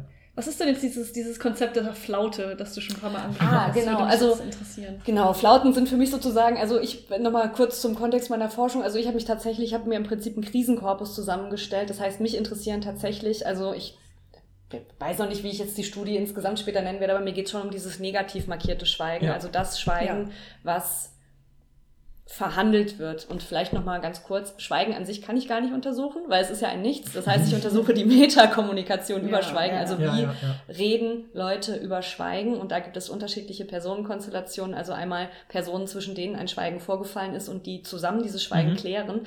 Aber was ich auch ganz häufig finde, ist, ähm, dass Freundinnen, also meistens sind es, wie gesagt, mein Korpus ist primär von Studentinnen, ähm, ja, gespeist, dass äh, Freundinnen sich darüber austauschen, dass er sich noch nicht gemeldet hat und was das denn bedeuten könnte und was sie mhm. jetzt genau machen kann. Also solche, also es geht, es ist so ein Krisenkorpus, sagen wir mal, wo, mhm. wo so mhm. tendenziell dieses leidvolle äh, Schweigen oder problematisches Schweigen ähm, auftritt. Eine Flaute ist etwas, eigentlich ein, ein ähm, Schweigen, das ins Stillsein übergeht. Also ein, also Flauten mhm. sind, glaube ich, wiederum im, im Messenger, in Messenger-Kommunikation viel angenehmer als in Face-to-Face-Kommunikation. Also als Flaute, bei, Flaute ist ein Schweigen, das in einer Kommunikationssituation entsteht, wofür aber niemand der Beteiligten so richtig selbst verantwortlich ist. Also wenn man, man hat sich, ähm, entweder man ist sich fremd zum Beispiel und die Smalltalk-Themen übers Wetter und äh, mhm. weiß ich nicht, jetzt fallen mir keine Serie, die man geguckt genau, hat. Genau, sind alle, alle, alle Smalltalk-Themen sind verbraucht. Dann kommt es auch zu so, ah, Ja, ja, oh Gott. Ja, genau so. Ich hab sofort so, Ja, ich auch. Mein, so mein Herz hat so richtig. richtigen Krampf um den Hals bekommen und dachte so, oh nein, ich muss mir sofort ein Thema ausdenken. Ich wäre direkt auf die Toilette gegangen, ich bin ehrlich. Ja, so tschüss. Einfach rückwärts aus dem Raum rausgehen. Ich werde mir genau dieses Ha, was du gerade gemacht hast, werde ich mir aus dem Podcast rausschneiden und dann ab und zu so einspielen, wenn sowas Unangenehmes Ja, ja, passiert, richtig so eine Gänsehaut Flaute bekommen passiert. Genau, Ja. aber seht ihr genau solche, also Flauten sind ähm, entweder wenn sie eintreten oder wenn man sie beenden will, werden irgendwie auch sprachlich markiert in Face-to-Face-Gesprächen, dass Ja, man sowas sagt, auch wie, naja, äh, und dann ist, versucht man es nochmal, ist. es ist wie es Rede- ist oder ich wünsche dir noch einen schönen Tag oder Ja, so, also auch wenn man, ja, ja, ähm, ja. Also auch wenn Gespräche enden, dann enden ja nicht so, la la la la tschüss, sondern Ja, ja, man, ja, ja, man ja. flautet da tatsächlich auch so langsam aus. Also Ja, das ja. wird man, die Beiträge werden kürzer und die Pausen Ja. werden länger. Und Flauten sind also solche Situationen, in denen man nicht sagen kann, hey, Rebecca hat jetzt aber plötzlich angefangen zu schweigen und Paul dann auch und dann Mhm, habe mhm. ich als, ne, habe dann auch irgendwie einfach mitgemacht. Mhm, mhm. So ist es nicht, sondern es ist einfach wie eine Wolke schwebt so ein, Ja. so ein Schweigen über den Leuten in Face-to-Face-Situationen. Das kann unangenehm sein und Mhm, führt dann mhm. eben auch wieder zu irgendwie weiteren Smalltalk-Themen. Bei ähm, WhatsApp, und das ist ein Phänomen, das ich auch sehr gut kenne, also ähm, Gespräche enden einfach. Also ich sage Mhm, zum Beispiel mhm. auch nie Tschüss oder seltenst. Mhm, mhm. Ja. Ähm, melde ich mich bei irgendjemandem ab. Also ich habe auch Du, wirfst so eine Rauchbombe und bist einfach weg. genau, und roll mich dann rückwärts aus dem Raum raus. ähm, genau, also ich, ich melde mich da auch selten ab, aber es ist so in 80, Pro- 90, 95 Prozent aller Mhm. Fälle ist sowas total unproblematisch, weil dann Ja, ist diese, alle, alle denken sich so, okay, das Thema ist jetzt irgendwie beendet Mhm. und am nächsten Tag nimmt man dann auch, also ich habe mit einer Freundin, ähm, die sagt so, ja, ich habe voll leckeres Kirschbier oder irgendein Bier gekauft, das bringe ich dann morgen mal mit. Und damit war, dann endet unser, unsere Unterhaltung. Am nächsten Tag schicke ich ihr ein Bild, wie ich beim, bei der Friseurin sitze und mir die Haare färben Ja, ja. lasse. Also, und das, sowas ist eine Flaute im Digitalen. Also ein Gespräch endet, ohne dass man sagt, das ist jetzt vorbei. Ja, Mhm. ja, Ähm, ja. Und man beginnt es auch einfach wieder neu, ohne zu sagen, hallo, also zu gestern, ja, wir haben jetzt Mhm, nicht mehr mhm, Tschüss gesagt. Also es wird überhaupt nicht mehr Stimmt. verhandelt. Stimmt, ja. Ähm, während das bei Face-to-Face, weil man dieses Schweigen oder diese Flaute, die entsteht, kann etwas sehr Unangenehmes haben. Kann aber auch egal sein. Also es Mhm, ist mhm. auch da wieder total abhängig, ähm, wie, die, wie die Beteiligten das Ja. erleben und wie die das Gefühl haben, ja dass genau. Was der Kontext sind da jetzt Ja. sehr viele Leute und ich kann jetzt noch mit jemand anderen drüber reden oder so. Genau. Aber Stimmt. auch da ist es total witzig, kleine Anekdote aus dem Privatleben. Ähm, mein Freund und ich, wir waren. Also auch nochmal zu diesem, diese, dieses Missverständnispotenzial zwischen Stille und Schweigen ist nichts Messenger-spezifisches, sondern auch, wir waren in derselben Situation. Also wir haben die ja gemeinsam erlebt und geschaffen, diese Situation. Mhm. Und trotzdem waren wir komplett in unterschiedlichen Welten. Wir waren gemeinsam im Urlaub und haben dann spontan entschieden, dass wir mit dem Zug, also wir waren im Ausland und haben dann das, den, ach, bis man den Bahnticketschalter umgeschaltet hatte Mhm. und dann alles richtig verstanden hat, war irgendwie kurz vor knapp, dass, dass wir irgendwie beide so ein bisschen gestresst waren, weil wir dachten, wir verpassen den Zug und dann gab es so ein bisschen so ein, so ein Rumgemöppele. Also wir haben uns so ein bisschen ange, es war kein Streit, aber wo man so merkt, ach, irgendwie ist gerade so ein bisschen, man ist so genervt und man, ah, man will jetzt eigentlich gar nicht mehr miteinander reden, aber man muss jetzt noch schnell und ähm, für mich war diese Situation, nachdem wir die Tickets dann gekauft haben und im Zug saßen, ähm, war das für mich alles total in Ordnung. Da saß ich im Zug und dachte mir, ach wie schön, wir fahren nach Rotterdam und ich gucke jetzt gerade raus in die Landschaft, ach schön, Urlaub mit meinem Freund, ach alles toll. Und habe so verträumt aus dem Fenster äh, geguckt und mein Freund, das habe ich halt erst im Nachgang erfahren, weil, wir, weil er das später nochmal thematisiert hat, saß die ganze Zugfahrt neben mir und dachte, wir schweigen, wir schweigen, es gibt ein Problem, es gibt ein Problem. und ich saß da total friedlich mit mir selber im Reinen und habe die Ja, ja. Fahrt genossen und mein Freund hat innerlich gelitten und dachte, also ich weiß nicht, ob er mich angeschmollt hat oder ob er dachte, ich schmolle ihn an. Auf jeden Fall hat, haben, wir, Mhm, aber erst nach dieser eine Stunde Zugfahrt haben wir dann irgendwann festgestellt, dass das ein totales Missverständnis war. Ja. Also es Ja. passiert auch im, im Offline-Leben, wenn man in derselben Situation ist und auch diese Ja, ja. körpersprachlichen Ja. Kontextualisierungshinweise eigentlich hat. Also schon, Ja, schon ja. spannend. Also ich finde auch zu dem interkulturellen und auch zu dem äh, körpersprachlichen, das finde ich total interessant, weil das hat mich sofort an so eine Sache erinnert, an die meine Eltern, als wir aus Polen hergekommen sind, sich total schwer gewöhnen konnten und ich glaube auch nicht richtig, dass sie jemals auch hingekriegt haben, war halt, dass sie, also in Polen war das halt so das Übliche in den Kontexten, wo wir, ja, wo ich aufgewachsen bin, war es halt klar, man lebte typischerweise so im Mehrfamilienhaus und irgendwie standen aber so die Hälfte der Wohnungen immer offen, weil die Kinder eh überall rumgedüst sind und da war es halt klar, dass jemand kurz vorbeikommen kann, so, so de, deine Nachbarin kann reinkommen und sagen so, hey Mensch, na, wie geht's? Ja gut, ja, setz dich hin, ich mache einen Kaffee, dann trinkt man einen Kaffee, redet zehn Minuten und geht wieder. Und das war so schon so, so ritualisiert und standardisiert, dass so ein Besuch was Lockeres war. Ja. Mhm. In Deutschland ist aber ein Besuch nicht locker. Ja. Es gibt Einfamilienhäuser und du musst irgendwie sagen, von ab 15 Uhr habe ich Zeit und da koche ich was. Ja, das ist so ein bisschen ja. krasser Dings. Und meine Eltern haben halt voll oft Leute, so was ich, wenn sie neue ArbeitskollegInnen oder so hatten, haben die sie so eingeladen und die waren so, ah, hm, da habe ich keine Zeit. Meine Eltern haben das sofort als, die haben keinen Bock mhm, gelesen mm, ja. und nicht als, die sind gestresst und haben sich dann mal gesagt, so, ja, ey, auf dem Gang sind die dann voll nett und reden mit mir und wenn ich die einlade, kommen die nicht. Oh. Und weil, weil auf dem Gang ist es ja auch voll, ja, und ich ja. Hab, auf dem Gang ist es ja auch voll easy, weil du hast ja den ganzen Körper zur Verfügung. Ja, wenn ich im Büro, wenn ich an der Uni bin und renne über den Gang und dann sehe ich die Bürotür von einer neuen Kollegin steht offen und wir haben uns einmal schon nett irgendwie bequatscht, kann ich sagen so, na Mensch, bist du gut angekommen? Ja, okay, tschüss, muss jetzt weiter, weil das habe ich ja schon alles signalisiert mit meinem Körper, dass ich eigentlich woanders mm, hin will. Und ja. da ist es so super leicht wieder rauszukommen. Ähm, und, äh, und ich habe das Gefühl, das ist so eine Sache, die halt kulturell in Polen völlig anders funktioniert hat. Und da sind meine Eltern halt immer so an, so, die haben halt Dinge anders gelesen, weil eben zum Beispiel dieses, ne, was ist eine Flaute, so, ne, so, mhm. so da, da, haben sie halt äh, irgendwie sofort gedacht, so, das ist so, so aggressives, übertrieben gesagt, so, so ja, sehr ja. explizit, so, hm, nee, bitte jetzt, das geht mir zu weit. Ne, so haben die das dann gelesen und ich konnte das auch nicht ich meinte nur so, ja, die sind irgendwie anders, die Deutschen. Also die, die, die sind, das ist eigentlich ganz locker gemacht. Also ich konnte das, mm. habe es irgendwie gespürt, was der Unterschied ist, aber ich konnte es natürlich nicht. Ne? Ja, ja. Hatte noch nicht genug Germanistik studiert und unterrichtet, um zu sagen, passt auf, das sieht so aus. Ja. ja. Aber das finde ich schon, das sind so Kleinigkeiten, auf die man äh, dann so aufmerksam wird, gerade wenn man eben, sage ich mal, interkulturell aufgewachsen ist oder so. Ne? Und dann stimmt. merkt man so, ah stimmt, das ist da voll anders irgendwie. Ne? Genau, weil man diesen Normbruch sozusagen, ne, dieses, was heißt Normbruch? also dieses, dieses Aufeinandertreffen verschiedener ja. Normen und dann merkt man so, hier ist irgendwas anders, das ist nicht mhm. so, wie ich es mhm. gewohnt bin, genau. Und dann hinterfragt man sich, ach so, bei ja, uns ja, und so kannst du die Norm dann auch beschreiben. Ja, ja, ja, genau. Weil für meine Eltern war halt klar so, hey, wenn ich dich zu mir nach Hause einlade, sind wir jetzt noch nicht Friends, wir können einfach 20 Minuten quatschen und wenn es Spaß macht, kommst du nochmal vorbei. Und äh, in Deutschland ist ja eher so dieses, na, einladen, na, vielleicht, wenn wir uns zwei, drei Monate ein bisschen beschnuppert haben. Ja, so, ja, und das war sofort mhm. so nicht mal das, ja, und von den anderen war so, oh, die sind aber irgendwie ja. aufdringlich, ja. Das ist ja. so genau dieses, dieses Phänomen, dass man ja. da so die Sachen anders liest. Es gibt doch diese bekannte Studie mit diesen US-amerikanischen äh, Soldaten und den die deutschen Mädchen. Ja, diese ne? Kussstudie, ne, mit, also vielleicht die, die dieses, äh, na, als die US-Amerikaner in Deutschland stationiert waren und dann abziehen mussten, haben sie dann, gibt es diese, diese Studie so, ah, okay, in den USA, in Beziehungen in den 50er, 60er Jahren oder wann das war, ähm, ist Küssen quasi super locker und das ist quasi so nach dem Motto, ja, erstes Date, Händchen halten, na, so ein Abschiedskuss kein Problem. Mhm. In Deutschland ist aber ein Kuss schon so kurz vom sexuellen Kontakt so. Und dann haben sich die Amerikaner gedacht, so, ja, ich gebe mal einen Kuss und dann die äh, deutschen jungen Frauen dachten sich dann so, ja, okay, die gehen ja ganz schön Hand, die Amerikaner. Na gut, dann Den machen wir, ich jetzt Ja, genau, dann machen wir jetzt mit. So, ja. Und dann dachten sich wiederum die Amerikaner, boah, die gehen ja, also ich habe die ja nur geküsst, was, was geht denn jetzt? So, ja, das war so, so dieses, ja. genau dieses, ne, das gleiche Signal ist an einer anderen, ja. sozusagen an einer anderen Stufe sozusagen verortet in dem Kommunikationsritual, was über mehr Stufen geht. Und dann liest man das halt verschieden. Das ist genau das gleiche Phänomen wie bei meinen Eltern mit der Einladung nach Hause. Da war es halt die, der Kuss, ja, sozusagen. Ja, und das sind und Schweigen spielt da eben offensichtlich eben auch eine Rolle, weil man das auch vielleicht in verschiedenen, das war eigentlich unsere Einleitung, wie du gesagt hast. Ne? Wir sind ja Krisenkommunikation in vielleicht frisch entstehenden zwischenmenschlichen Bindungen, die ja auch typischerweise sehr intensiv gelesen werden von den jeweiligen PartnerInnen.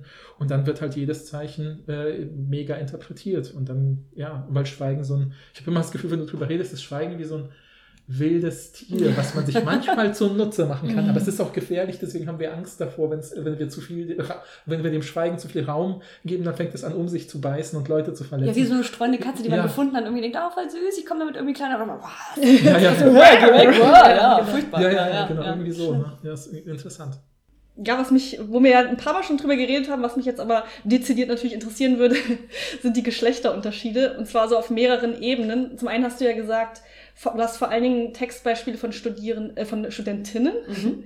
ähm, und da äh, ist natürlich interessant, hast du trotzdem Geschlechterunterschiede festgestellt? Also in Bezug auf ähm, sowohl die, die Unterschiede Mann und Frau spricht miteinander, Frau, Frau, Mann, Mann, ähm, als auch wer das Schweigen initiiert. Ist dir da was aufgefallen, obwohl du ja einen relativ stark weiblichen Korpus hast? Ja, also die, ähm, die Datenlage ist wirklich sehr gering und alles, was ich jetzt sage, sage ich sozusagen unter dem großen Vorbehalt von, es sind mehr Eindrücke als analytische Ja, Ergebnisse, ja, ja. weil die Datenlage eben, wie gesagt, ich sage jetzt mal von, von den, ich übertreibe jetzt, von den 250 äh, Studierenden sind vielleicht, wenn es hochkommt, 40 Männer dabei gewesen. Ja. Ähm, deswegen da wirklich nur unter, unter starkem Vorbehalt. Ähm, die, also, dass Männer, ich habe zwei, drei, vier sehr ähm, deutliche Beispiele, wo Frauen Männer ghosten und die, die verstehen das schon, aber die wollen es einfach nicht wahrhaben. Mhm. Und das, da, da müsste mich jetzt gleich dran erinnern, dass ich darauf jetzt gleich im Anschluss eingehe, Mhm. ähm, führt mich direkt zu diesen Ratgebern, Ja, die ich ja, mal genau, untersucht das- habe, also zu diesen Ratschlägen. Äh, und das führt dann wieder zu dieser geschlechtsspezifischen Implikation.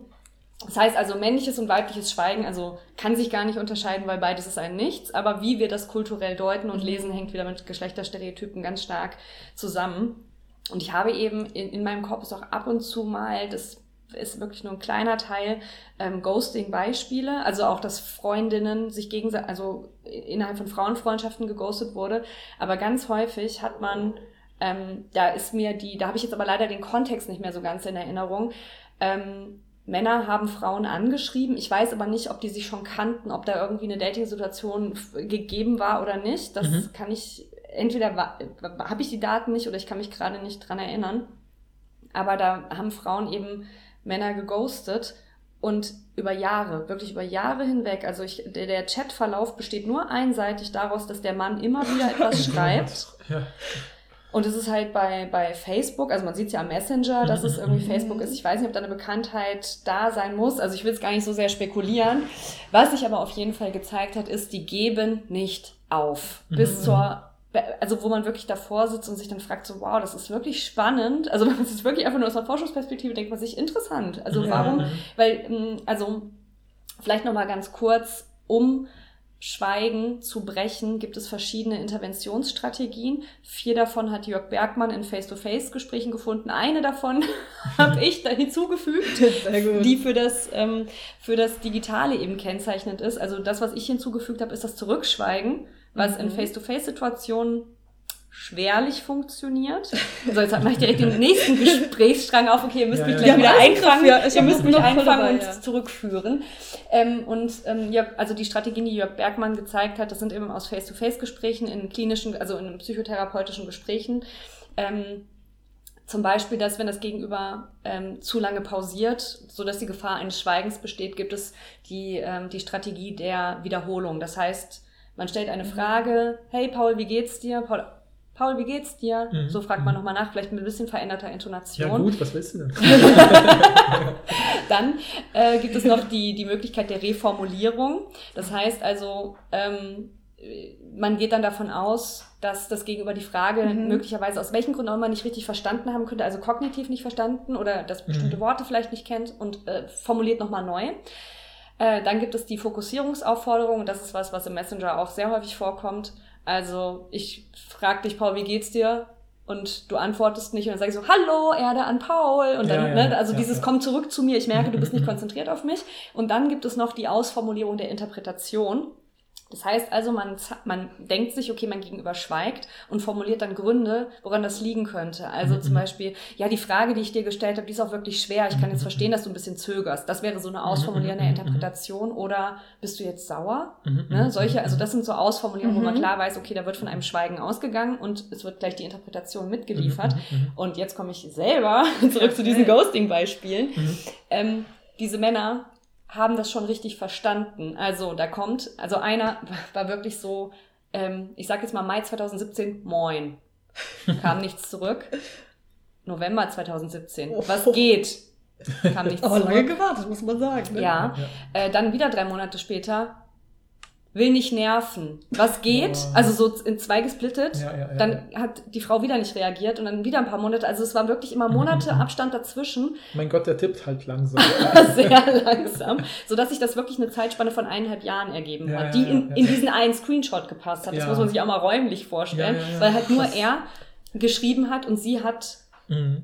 also vielleicht hat sie die Nachrichten auch nie gelesen und hat es jetzt meinetwegen, weil sie mir die Forschung einreichen wollte, gelesen. Und jetzt hat er den Hinweis bekommen, dass sie es gesehen hat. Mhm. Äh, also der hat dann auch geschrieben, so, ich will nicht nerven. Also hat selber Mhm, schon mhm. gemerkt, okay, sie Stimmt. schweigt und das könnte darauf zurückzuführen sein, dass ich nervig bin. Mhm. Und der andere Fall, der mir jetzt in Erinnerung geblieben ist, war auch so, hm, na, willst du nicht mehr schreiben? Das heißt, da scheint ein Mhm, Kontakt mhm, stattgefunden mhm, zu haben, sonst hätte er nicht äh, dieses willst nicht mehr, hätte es so nicht ausformuliert. Aber auch da hat er die Interpretation des Schweigens ja vorgenommen. Also er merkt, okay, da kommt nichts mehr von ihr. Sie will wohl nicht mehr, äh, sie will wohl nicht mehr schreiben, aber er lässt trotzdem nicht locker. Das heißt, die beide haben verstanden, dass ein Schweigen vorliegt. Mhm. und auch ein langfristiges Schweigen vorliegt und haben es auch mit einer bestimmten Interpretation versehen, haben aber trotzdem nicht locker gelassen. Mhm. Und das ist ähm, bei über solche langen Zeiträumen kann man schon nicht, also das ist, sprengt schon die Norm. Ja, Das ja. Ne? das ja. ist schon Ja, wirklich ja. sehr, sehr auffällig und das, da merkt man eben auch so, dass wir bestimmte zeitliche Vorstellungen haben, wann sowas noch in Ordnung ist, nachzufragen. Mhm. Also, ne, und ähm, in der, in der Phase, wo man eigentlich noch schläft, zwischen 22 und 6 Uhr, ist ein bisschen aufdringlich, direkt nachzufragen, aber Ja. drei Monate später. Also Ja. ich, ich biete mal eine Interpretation an, weil ich habe das Gefühl, wenn ich das so, äh, ähm, ich, ich bin ja ein bisschen auch sozusagen mit dieser Digitalisierungswelle ja mit erwachsen geworden und da gab es ja auch immer wieder so dieses so, keine Ahnung, KlassenkameradInnen bleiben in Kontakt und sowas. Ne? Und, äh, und ähm, da hatte ich dann voll oft das Gefühl, dass mir zum Beispiel dann Leute bei StudiVZ oder was es damals irgendwie gab, dann sowas geschrieben haben, wenn äh, zum Beispiel ich mein Foto geändert habe oder so. Ja, also man hat dann sein Profilbild geändert oder irgendeinen Post gemacht oder so. Und ich habe halt voll oft das Gefühl, dass damals diese ganzen ähm, Social Media Websites, die ja sozusagen den Kontext des Messengers bilden in gewisser Weise, so ein bisschen für viele Leute so einen Impuls manchmal machen, dass man so, so was sich, man ändert seinen Status oder man macht irgendwas und dann schreibt irgendjemand, hey, lange nichts gehört oder so. Und voll oft habe ich das Gefühl, so bei diesem Mhm. männlichen Flirts-Verhalten sowas wie, okay, die Person hat super lange, ich mache jetzt einen super übertriebenen, eindeutigen Kontext, ne? die Person hat super lange ein Bild, wo sie glücklich neben einem Partner steht und dann hat sie natürlich, ne, macht sie ein neues Profilbild, wo sie alleine ein Eis isst und hat vielleicht noch so einen Statuspost wie glücklich im Urlaub oder so, ja, so. Und dann denkt der natürlich, das ist meine Chance, sie ist wieder, oder so, ja, so Ja. könnte ich mir das Aber es war witzig, das war auch genau das, was Ja, ich dachte. Ich habe es nur negativer in meinem Kopf formuliert, weil ich dachte, der wartet nur drauf, dass sie in einem verletzlichen Stadium ist. Das war mein Männerhass-Kommentar. Ja, ja, ja. Das ist natürlich eine Interpretation. Und das ist natürlich auch wieder diese Art von, äh, es ist ja fast schon so ein bisschen dieses In Interpretationsding schwingt da irgendwie so mit, weil ich habe auch Mhm. gerade gedacht, zum Beispiel bei was bei einem Live-Schweigen ja nicht geht, ist äh, ähm, dieses bei dieser expliziten Interpretation, ne, weil, du hast ja schon zu Recht gesagt, ne, beim Live Face-to-Face-Schweigen hat man auch eine bestimmte Körperhaltung, die super deutlich zeigt, das ist jetzt keine Stille, verdammt nochmal, äh, du reagier jetzt auf mich oder so, wenn du ein Gespräch wieder führen willst oder den Kanal wieder öffnen willst. So. Und bei einer digitalen Sache könnte ich ja quasi als diese Interventionsstrategie der expliziten Interpretation oder sowas so, so, so tun, als ob ich es als Stille interpretiere, aus Höflichkeit und sowas sagen wie, ach, bist wahrscheinlich an der Arbeit Mm, oder sowas, ja, ne? ja. Äh, Und da bist wahrscheinlich beschäftigt, was ja sozusagen wieder diesen im Digital, also sozusagen den Raum ausweitet, wie man das Schweigen eben als solches erkennen oder fehlerkennen kann, Mhm. bewusst vielleicht, um der anderen Person, Person noch weniger aufdringlich zu erscheinen oder vielleicht höflich entgegenzukommen, je nachdem, wie man es interpretiert. Genau, und so, auch ne? zu zeigen, dass es kein Problem gibt. Also so im Ja, Sinne ja, von, wenn man sagt so, ja, du bist ja, also man bietet ja im Prinzip, das kann aber auch Selbstschutz sein. Ne? Man bietet an, ach, du bist bestimmt im Funkloch oder ach, du hast heute bestimmt viel zu tun. Und dann legt man so eine bestimmte Interpretation dem anderen ja, auch hin. Dann müsste das Gegenüber sagen, nee, ich finde dich gerade richtig scheiße und deswegen habe ich dir nicht geantwortet. Das macht nochmal eine Hemmschwelle. Das also stimmt, man, ey, das ist strategisch, also so was rhetorische Strategien angeht, das Schweigen auch wieder so, Ne, das ist, wie, wie du schon sagst, wie so ein wildes Tier oder wie die Katze, die man gefunden hat, wo man nicht so genau weiß, schmusen oder fighten. Das ist Ja, ja, so, ja, so, ja, so ganz, ähm, Und jeder hat so eine Katze dabei und kann sie auf die andere Katze loslassen. Das ist nämlich das Zurückschweigen, zu dem du noch was sagen wolltest. So. genau das Zurückschweigen. Aber vielleicht kurz zu deiner Strategie. Mhm, Das mag das plausibler machen, dass man über Mhm. Monate dabei dann so Chancen wittert. Ja, ähm, ja, ja, ja. Aber das macht es nicht weniger ähm, creepy. Nee, Das nein, voll nein, nein, creepy. nein. Also vor allem diese Ich, es lange macht Zeit. mehr creepy eigentlich. Ich wollte es nur versuchen, sozusagen. Noch hab- creepiger zu es machen. wie so diese, diese, wie heißen die, die Profiler, die sich in so Serienkiller hineinversetzen. So, mich- Vielleicht finde ich irgendwann raus, dass du einer von denen warst, die das Ja, ja, ja. geschrieben Ich dachte auch direkt, warum hat sie nicht blockiert? Das hätte ich gemacht. Und dann habe ich Mhm, drüber mhm. nachgedacht, nee, ich hatte auch schon mal so einen Typen, der die mir relativ lange Mhm, nur so Einzelnachrichten geschrieben hat, so über drei Monate. Ich habe den auch nicht blockiert, weil ich so dachte, das ist, ein, das ist noch ein krasserer Schritt, für den bin ich nicht bereit. Ja, das ist auch interessant, dieses, diese Möglichkeit des Blockierens, die man, wenn man sich einen gemeinsamen Raum teilt, irgendwie, ne, das ist auch nochmal so ein Vorteil des Digitalen, genauso wie Nachrichten löschen zu können. Auch das kann man Ja, zum Beispiel ja, strategisch äh, betreiben, Mhm. weil manchmal, und das ist auch etwas, ähm, wo ich meine Studierenden auch mal gefragt habe, ob die es mal gemacht haben, weil manchmal will man ja auch einfach, man hat gar nichts zu sagen. Also ich bin jetzt angenommen, ich bin frisch verliebt und irgendwie er hat sich jetzt lange nicht gemeldet und ich will jetzt aber irgendwie auch nicht nerven oder so ähm, will aber wissen, ob er noch auf mich anspringt, dann gibt es auch die Strategie, man schreibt einfach nur ABCDE oder so und dann löscht man das aber ganz schnell wieder und dann kriegt das Gegenüber bei Mhm. WhatsApp ja angezeigt, Nachricht wurde gelöscht und dadurch Ja. kann man auch wieder das hoffen, dass der andere anbeißt und sagt so, oh, äh, na, was war denn das? Also sowas, also auch diese digitalen Möglichkeiten werden auch strategisch genutzt, um Kommunikation Krass. zu ermöglichen oder auch zu verunmöglichen und blockieren. Also ich, ähm, das ist auch spannend, also dass du auch sagst, dazu warst du nicht oder der Schritt war irgendwie sozusagen zu krass, ne? Ja. Weil man eben mit diesem Ignorieren oder Weggeghosten sozusagen, kann man ja auch schon unheimlich viel regeln, Mhm. ohne dass man jemanden, weil so ein Blockieren ist ja auch schon wieder so eindeutig. Mhm. Ja, ja. Und Ghosting und hätte ich den dann vage. noch mal getroffen und der wüsste ja, dass ich den Ja. blockiert habe. Ah, Ja, stimmt, das macht's Ich auch. glaube, das war meine Sorge. Genau. Also ich glaube, wenn du den vielleicht nicht gekannt hättest im Ja, echten ja, ja. Leben sozusagen Mhm. und wüsstest, es gibt keine Berührungspunkte, weil der keine Ahnung wo wohnt oder sowas, dann wär, hättest du Ja. vielleicht. Ich, ich kannte den nur so halb. Es ist nicht so, dass ich den ständig über den Weg gelaufen Ja. bin, aber Schöne Grüße. Du jede, weißt genau, Er hört jede Folge. Nee, aber genau. Und äh, ja, zu der coolen, zu, zu dem coolen, wo ich mir dachte, ach, ist das schön, jetzt habe ich, ich habe das Gefühl, da habe ich wirklich mal so richtig dollen Forschungsbeitrag geleistet. Weil, wo ich dachte, Moment, es gibt doch noch eine Strategie. Also diese Bergmannschen vier Mhm. Interventionsstrategien sind da und die konnte ich auch in, in modifizierter Weise im, in Messenger-Kommunikation nachweisen. Also dieses ähm, Wiederholen einer, also man hat ja diese Antwortfunktion Ja, bei, bei wenn man WhatsApp. so Also, rechts Ja, wischt oder so. dann Genau, ist das und dann wird ja so ein Teil, doppelt. genau, wird ja, Ja, wieder ja. kopiert und dann muss man gar nicht mehr sozusagen das nochmal wiederholen, sondern man kann zum Beispiel so ein Ja. Finger-Emoji so, guck nochmal, ich Ja, habe dir das ja, geschrieben ja, oder einfach nochmal so ein Ja, Fragezeichen. Ne, das, das ist so eine Mischform aus reformulieren und wiederholen. Mhm, Die ist aber mhm. dem Technischen geschuldet, aber so, Ja. ne, das meine ich so mit, Mhm. ähm, man kann so aus dem gesprächslinguistischen Bereich Sachen rüberziehen und in modifizierter Form auf Schweigen anwenden. Was jetzt bei den Bergmannschen Interventionsstrategien keine Rolle gespielt hat und ich, es wäre auch wirklich wieder sozusagen sozial auffällig, Mhm. wenn es so wäre. Ähm, Im Digitalen kann man Schweigen mit Schweigen brechen. Und das ist auch etwas, was bei diesen Ratgebern Mhm. ähm, äh, teilweise auch angeraten wird, ähm, aber auch geschlechtsspezifisch unterschiedlich. Mhm. Ähm, diese Devise willst du gelten, mach dich selten.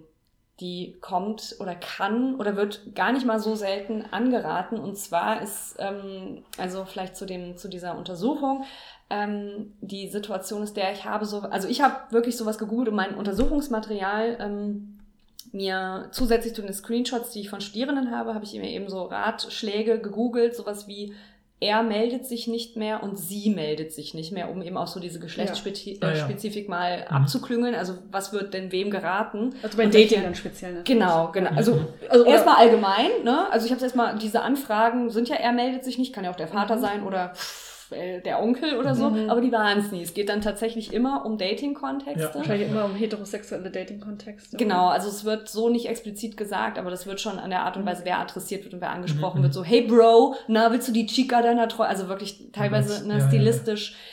Interessante äh, Formen, die, die ähm, natürlich auch nochmal so eine Nähebindung darstellen sollen, so eine, so eine Kumpelsprachigkeit. Ja, ja, ne? so- Ein Bro berät den anderen. Donald Trump sagen würde, locker Talk. Ja, genau, genau. Das ist wahrscheinlich so. dann so ein Pro berät den anderen, aber auch ich als Mann sag dir mal, wie du als Frau dem Mann gegenüber äh, reden Genau sollst, sowas. Also so Mhm. Ratschläge, äh, wenn man sich anschaut, wer die verfasst, da sind, ähm, also ich habe, glaube ich, insgesamt, weil ich es verkürzen musste, ich habe mir acht ähm, Ratschläge oder Ratgebungen angeschaut und ähm, vier für Männer, vier für Frauen. Und von diesen acht waren zwei weibliche Emittentinnen dabei, die also Mhm. Texte verfasst haben. Das ist Mhm. auch interessant. Ähm, ich will es jetzt nicht zu hoch gewichten, aber es ist halt, also ich lasse es einfach mal so stehen. Aber die beiden natürlich auch für die Frauen jeweils. Nicht jetzt die Frauen, die Ähm, auf den Männern oder, oder doch auch? Äh, einmal war es eine Frau für einen, die einen Mann ratschlägt, Ah, also okay. die sich an Mhm. Männer adressiert hat und einmal war es Frau für Frauen. Okay, cool. Ja. Ähm, aber ansonsten war halt so männliche Dominanz, äh, Mhm. was die Ratschläge ähm, betrifft. Und die Situation ist halt, also der, der, man sucht ja Hilfe, weil das Gegenüber sich nicht mehr meldet. Ne? Also da ist sozusagen schon eine Krise eingetreten. Ähm, wie auch immer, wie dramatisch diese Krise auch immer sein mag, das weiß ich jetzt. Also das wird nicht so genau ähm, spezifiziert.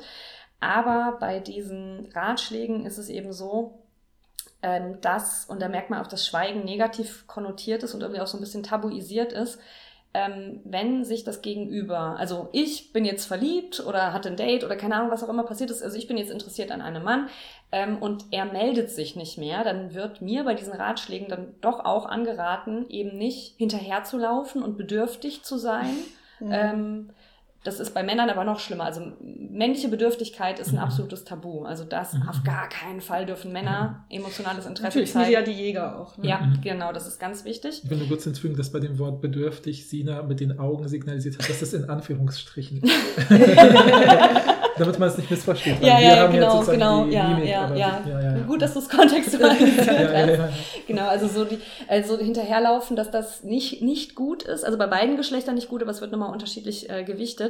Und dass man sozusagen dem anderen zeigen soll, dass es eigentlich, dass das Gegenüber gar keine Relevanz im eigenen Leben hat, um, also Mhm. Mhm, mhm. kurz gefasst, zu, also er schweigt mich an, ich schweige zurück, um dadurch Dominanz und Macht und ähm, ja, irgendwie sozusagen das Ruder wieder wieder in die Hand nehmen zu können. Also Schweigen als Mittel der Machtgewinnung, um eben auch zu zeigen, ey, ich laufe dir nicht hinterher, ich bin kein Spielball, also auch um, wie gesagt, sozusagen den Selbstwert ein bisschen aufzuzeigen. Mhm. Was dabei aber wichtig ist, ähm, ich, ich, also er schweigt mich an, ich bin, hol mir dann Ratschläge aus dem Internet und merke, aha, ich mache mich jetzt selten, weil ich ja gelten will und dann äh, schweige ich und dann meldet er sich wieder. Ähm, dann ist es ein No-Go zu sagen, dass man geschwiegen hat. Also, weil Schweigen Mhm. ist immer anstrengend, strapaziös, irgendwie Mhm. klammernd, irgendwie dann doch Mhm. bedürftig, weil man dann Ja, es ist Ähm, so passiv-aggressiv, kann man das lesen. Ja, und du hattest, ich. also woher hast du denn das Recht, Erwartungen an mich zu stellen, das Mhm. irgendwie bei dir zu, also so dieses Einengende. Mhm. Ne? Und ja. deswegen ähm, wurde da auch immer angeraten, dass man irgendwie, also im Prinzip soll man vorleben, als wäre, also man soll im Prinzip Schweigen als Stillsein tarnen. Mhm. Wenn jemand Mhm. fragt, hey, oh, ich habe ja schon lange nichts mehr von dir gehört, ähm, geht's dir gut? Äh, oder sowas, dann soll man sagen, ja, alles, alles super, obwohl man sich denkt, nein, du hast dich seit drei Tagen nicht gemeldet, äh, das war furchtbar schlimm, soll man eben so, soll man eben sozusagen sagen, äh, pff, wa- was? Nee, hab gar nicht gemerkt, gar nicht aufgefallen, ich war auf drei Hauspartys. Ja, eben, genau. Also was? Äh, das ist schon interessant. Genau das, also so dieses ja. Demonstrieren und teilweise auch wirklich so richtig durchschaubare ähm, Strategien. Posten Sie ruhig auf Instagram oder anderen Social Media Bilder von ihrem, von sich und ihrem tollen Leben, um ihm zu signalisieren, Mhm, mhm. sie haben Spaß, auch ohne ihn. Also so dieses, ähm, dieses Zeigen von Eigenständigkeit und Unabhängigkeit. Das ist Mhm. etwas, was anscheinend jetzt gerade in Dating-Kontexten, in unserer Zeit, in der wir jetzt leben, unheimlich wertvoll ist. Also ein unheimliches hohes Gut ist Individualität und Unabhängigkeit. Und das erreicht man mit. Schweigen oder auch Zurückschweigen. Was spannend ist, wenn beide diese Strategien anwenden. Also ich glaube, vielleicht sind so viele Pärchen gar nicht zusammengekommen, weil sie aneinander Oh. vorbeigeschwiegen haben, weil Oh. er hat sich nicht gemeldet, weil er sie nicht ein, weil er nicht bedürftig werden wollte. Sie dachte sich so, er meldet sich nicht, dann melde ich mich jetzt aber auch nicht. Und dann Ja, sind ja. beide sozusagen traurig schweigend Ja, genau. auseinandergegangen. Die, die haben sich beide ständig sozusagen signalisiert, wie busy sie sind, Ja. während sie auf dem Sofa saßen und traurig aufs Handy Genau, mit einer haben. Träne, die das, die, die Like ich jetzt ihr coole Instagram-Beitrag trotzdem. Aber, aber ich warte fünf Stunden. Ja. Ja, und das, und genau sowas wie Liken von, ähm, also dieses, diese Nachkontrollierbarkeit von sozialer Aktivität auf anderen Plattformen kommt ja auch noch dazu. Also, ja, ja. das kann auch, wir hatten Mhm. vorhin schon mal über diese Kontrollmechanismen bei WhatsApp selber gesprochen, also Online-Status, wo angezeigt wird, wann jemand das jetzt mal online war, oder die Lesebestätigung, wo man eben weiß, äh, dass man ähm, äh, nach, Kontro also dass die Häkchen eben blau werden. Ähm, solche Kontrollmechanismen sind aber nicht nur App-intern, Mhm. sondern wenn ich einem von euch bei WhatsApp schreibe und sehe und ihr an- ihr antwortet nicht, jetzt mal unabhängig davon, Mhm. ob die Häkchen blau sind oder nicht, und ihr postet dann was bei Insta, Mhm. dann Mhm. weiß ich doch, dass ihr das Handy in der Oh Hand habt, weil ja. Instagram besucht man nicht über den Rechner. Ich weiß gar nicht, ob das, das Format, ich glaube, ich musste das einmal aus irgendwelchen Gründen, habe ich das versucht und das, das ging überhaupt Ich nicht. glaube, Das es geht, aber du kannst nichts posten. ja, es ist Ah, ganz, ja. also es ist einfach nicht dafür ausgelegt, es ist wirklich smart. Das ist auch Quatsch, das macht, das Ja. macht niemand. Ja, Ja, ja, ja. ist genau, ja, ne? Und, Ja. und da, da weiß man dann, okay, es gibt gar keinen anderen Weg als über Smartphone. Und dann weiß man, dass der Raum sozusagen, also das Smartphone verstanden als Kommunikationsraum, Mhm. dass der Mhm. geöffnet wurde. Also Ja, vielleicht ja. nicht die Nachricht selber, aber man weiß, okay, der war am Smartphone, der oder die war am Smartphone aktiv, Ja, hat mir aber nicht geantwortet. Das muss was bedeuten. ich würde dann schreiben so, hey, sorry, ich habe dich für die nächsten acht Monate stumm geschaltet. Und ich gucke dann nur, wenn ich Lust habe. Boah, okay. Das ist ja Soft, Soft-Blocking. Ja, ja, genau, genau. Ja, ja, voll, voll. Weil genau, aber äh, wo, wo ich jetzt gerade von Soft-Blocking spreche, es gibt auch Phänomene, das, also ich, also ich hochgradig spannend, Soft-Ghosting. Also es gibt nicht Okay. nur Ghosting, Mhm, mhm. also Ghosting kann man ja verstehen als wirklich absolutes Schweigen. Also ich habe auch mal versucht, so eine Skala aufzuzeigen von graduellem Schweigen. Also Schweigen ist nicht gleich Schweigen und Schweigen, darüber haben wir jetzt ja eigentlich die ganze Zeit schon gesprochen, unterscheidet sich natürlich auch dadurch, wo man schweigt. Also ist es Messenger oder ist es Face-to-Face? Und dieses absolute Schweigen, damit meine ich, dass wirklich gar nichts übermittelt wird. Kein Schrift, kein Laut, kein Bild, kein gar nichts. Und Mhm, das mhm. funktioniert nur im digitalen Raum. Mhm. Weil Klar, sobald klar. man sich in einem Raum befindet, kann man, liest man am Gesicht, also versucht Ja. man ein neutrales Gesicht zu machen. Das, also was, wie sieht ein neutrales, also selbst wenn Ja, ihr ein neutrales aber- Gesicht macht, Genau. dann liest man daraus Immer, irgendwas ab. Ja, oder wenn der Typ, den Rebecca dann auf Facebook endlich doch blockiert hat, sie von Ich, hab, weitem ich bin den eigentlich auf Campus- Facebook, Facebook gelöscht. Das war meine Strategie. Ja, genau. Also, es ist traurig, aber es ist ein Ja, bisschen aber wahr. wenn, wenn er dich dann auf dem Campus von weitem sieht und du so in so einen Busch das ist dann eben, ne, das ist auch kein absolutes Schweigen möglich, das wollte ich nur als Genau, genau. Wir Das, wissen nicht, ob es eine reale Geschichte ist oder Paul sich das gerade ausgedacht hat. Genau, ja, ja. Ich mache das immer mit Studierenden, denen deren Hausarbeit nicht noch korrigieren muss. so. Genau, das, genau, wenn sie dich da, also das, ne, wenn du sie im, im Prinzip weg, wegghosten, könntest du sie im Digitalen, aber sobald, ähm, sobald eben Körpersprache anwesend Mhm. ist, ähm, kann es nur noch explizites Schweigen sein. Das Ja. heißt also sozusagen, also die Skala geht von absolutem zu verbalem Schweigen. Mhm. Das verbale Schweigen werde ich gleich nochmal kurz problematisieren, bevor ich dann eigentlich zum Softghosting zurückkomme. Ja, ja. Ähm, das, also, und das äh, explizite Schweigen rutscht so ein bisschen weg vom absoluten Schweigen Richtung verbales Schweigen. Also, ne, die, wir bewegen uns jetzt auf der Skala langsam hin zum, zum verbalen Schweigen. Explizites Schweigen funktioniert wiederum nur bei äh, Face-to-Face-Gegebenheiten oder wo man, dass man sich über Zoom sieht, also dass auf jeden. Fall Körpersprachlichkeit anwesend ist. Explizites Schweigen heißt, die Stimmwerkzeuge ruhen, also man produziert keinen Schall, aber man kommuniziert über Körpersprache. Es gibt ein Beispiel aus der Literatur, ähm, wo ich diese Termini explizit und implizit übernommen habe, dass eben gesagt wurde, ja, stellt euch mal vor, ähm, mein, mein Sohn malt ein Bild und gibt mir dieses Bild Mhm. und ähm, ich nehme das, guck's an und tätschel ihm dann den Kopf oder Mhm, mhm, mhm. zieh die Augenbraue hoch, je nachdem, ob man jetzt Lob oder Tadel aussprechen Ja, will. ja, ja. Dann wäre das explizites Schweigen, weil es wurde nichts gesagt, es wurde nicht gesagt, äh, was ist denn das? Oder, Mhm. oh, Timmy, das ist aber schön. so, das wurde jetzt, äh, es wird einfach nicht gesprochen, aber körpersprachlich interagiert. Und implizites Schweigen ähm, rutscht in die Nähe dieses verbalen Schweigens, das ist selbe Situation, der Sohn malt ein Bild und ähm, man nimmt das und sagt dann, ach, das wird, ach, heute gehen wir aber nicht mehr raus Fußball spielen. Das heißt, das Bild wird gar nicht kommentiert. Mhm, Also mhm. es, es findet so eine Art Thematisierungsverzicht statt. Das heißt, man spricht, aber man spricht nicht zum erwartbaren Thema. Es fehlt sozusagen eine Anschlusshandlung. Mhm, Und das mhm. kann man als ähm, wenn wir schon so viel über Pragmatik gesprochen haben, das ist so die, das Brechen der Relevanzmaxime. Ne? Also Ja, dieses, wo man ja. sich denkt, hä, warum, warum? Ja, ja. Also ein typisches. Beispiel auch so, hey, na Rebecca, wie war deine Prüfung?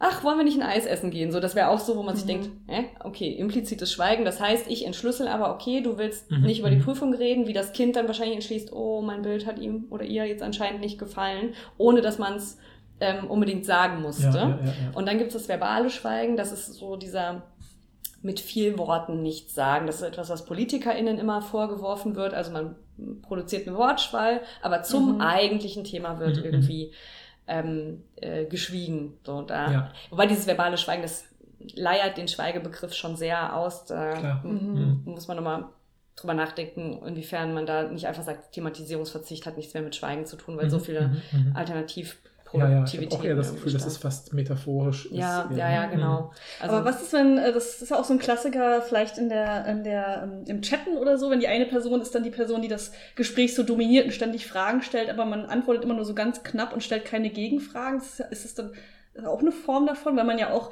im Grunde will man ja, dass das Gespräch aufhört, man traut sich aber nichts zu sagen, man schreibt schon noch zurück, es ist nicht Ghosting, weil man antwortet Mhm. schon, Mhm. aber so knapp, dass es eigentlich klar ist, man will das Gespräch beenden. Würde ich schon als eine Form von diesem impliziten Schweigen, aber mit der Intention eben in ein vollständiges Schweigen übergehen zu können. Und ähm, so ähnlich funktioniert zum Beispiel auch das, das Schmollen. Ne? Man, Ja, man reagiert ja. ja. auch noch minimal, also Minimalreaktionen der Höflichkeit halber sind Minimalreaktionen noch da, aber eigentlich gibt man damit zu verstehen, mit dieser markierten Schweigsamkeit gibt man eigentlich zu verstehen, boah, ich will eigentlich gar nicht mehr. Ja, Mhm. Und den, Ja, ja, wenn das genau. Gegenüber halt drauf reagieren will oder empathisch genug ist und es bemerkt, dann Ja. ne, kann es äh, funktionieren oder eben nicht. So genau, und jetzt wollte ich eigentlich mit diesem Gefasel über diese graduelle Schweigearten zurück zum Soft-Ghosting. Ähm, das ist, wenn man eigentlich sich nicht mehr schreibt und vielleicht auch im Offline-Leben keinen Kontakt mehr hat, aber man liked noch Posts Ah. oder guckt sich noch Stories an. Mhm, mhm, Das mhm. heißt, du Spannend. bist überhaupt nicht, also Soft-Ghosting macht es dir noch einfacher, vor allen Dingen vielleicht in Dating-Kontexten, also das Date mit ihm war nicht gut, aber es war jetzt auch nicht furchtbar schlecht. Aber ich guck mal, ob ich noch was Besseres finde. Aber zum Warmhalten ist Softghosting Ah. eben auch so eine Strategie. Und wenn einem jemand, äh, wenn, wenn er mich dann konfrontiert, so warum ähm, ghostest du mich oder was, würde ich sagen, hey, wieso, ich gucke dir deine Stories an. Also was willst Stimmt. du denn von Oh, mir? ja, ja, ja. Ne, man hält sich so sehr deutlich, aber man kann beweisen, Mhm, dass der mhm, Kontakt mhm. noch da ist. Also Krass. den Ghosting-Verdacht umgeht man. Es ist Aber quasi digitales Stillsein so ein bisschen, oder? Also würde ich fa also fast so im Sinne, also weil du hast doch, ne, also ich erinnere mich ein bisschen an das, was du zum Stillsein gesagt hast, das ist ja diese, äh, oder dass man ja manchmal dieses, ne, du hattest doch dieses Beispiel mit, du denkst, ich, äh, und ich habe was Doofes gemacht, bist sauer und dann später sagst du, nee, ich war nur still, weil ich was anderes zu tun hatte. Und hier ist es so ein bisschen dieses so, ich hatte halt nicht genug Zeit für ein echtes Engagement, ja, dass ich Mhm. richtig mit dir interagiere. Also ich habe ja sogar res respektvoll gehandelt, weil Mhm. ich wusste, ich habe keine Zeit für ein Größeres, aber ich habe dir signalisiert, ich, der Kanal ist noch offen, oder? Ist das so ein bisschen vielleicht? Ja, es ist mal, also manchmal, oh, manchmal bringt mich auch selber diese, diese Trennung zwischen Schweigen und Stillsein, weil es eben so Mhm. fluide ist. Ne? Ja. Es gibt so viele Grenzfälle, wo jedes Mal, wenn ich mit jemandem darüber spreche, mir immer denke, boah, vielleicht muss da noch mal eine Zwischenebene oder irgendwie, es gibt so Mhm. viele, oder man muss einfach damit leben, dass es ein flirrendes, oszillierendes Phänomen ist, das mal Ja. so, mal so und das auch viel mit Das ist ja bei Tarnung vielen und Konzepten sowas. der Fall ist. Ja. Ne, das, das- muss ja, glaube ich. genau. Das hätte ja sonst diese Potenziale, über die wir sprechen, hätte es ja sonst gar nicht. Ja, weil weil es genau. ja so, so. Genau. Aber du hast auf jeden Fall ähm, die, da eben ganz explizit die Möglichkeit nachzuweisen, dass eben kein Schweigen vorliegt. Mhm. Genau, aber so Mhm. eine, so eine randständige, äh, respektvolle Handlung, dass ich nehme dich noch wahr und zeige dir Mhm. auch, dass ich dich wahrnehme. Es gibt ja auch viele, die, die verfolgen dich sozusagen im Internet, aber reagieren nicht, also lesen sich deine Sachen durch, aber liken die nicht oder so, also Mhm. zeigen überhaupt keine Ja. äh, Reaktion. Dadurch ist eben halt so eine Wiederkehr.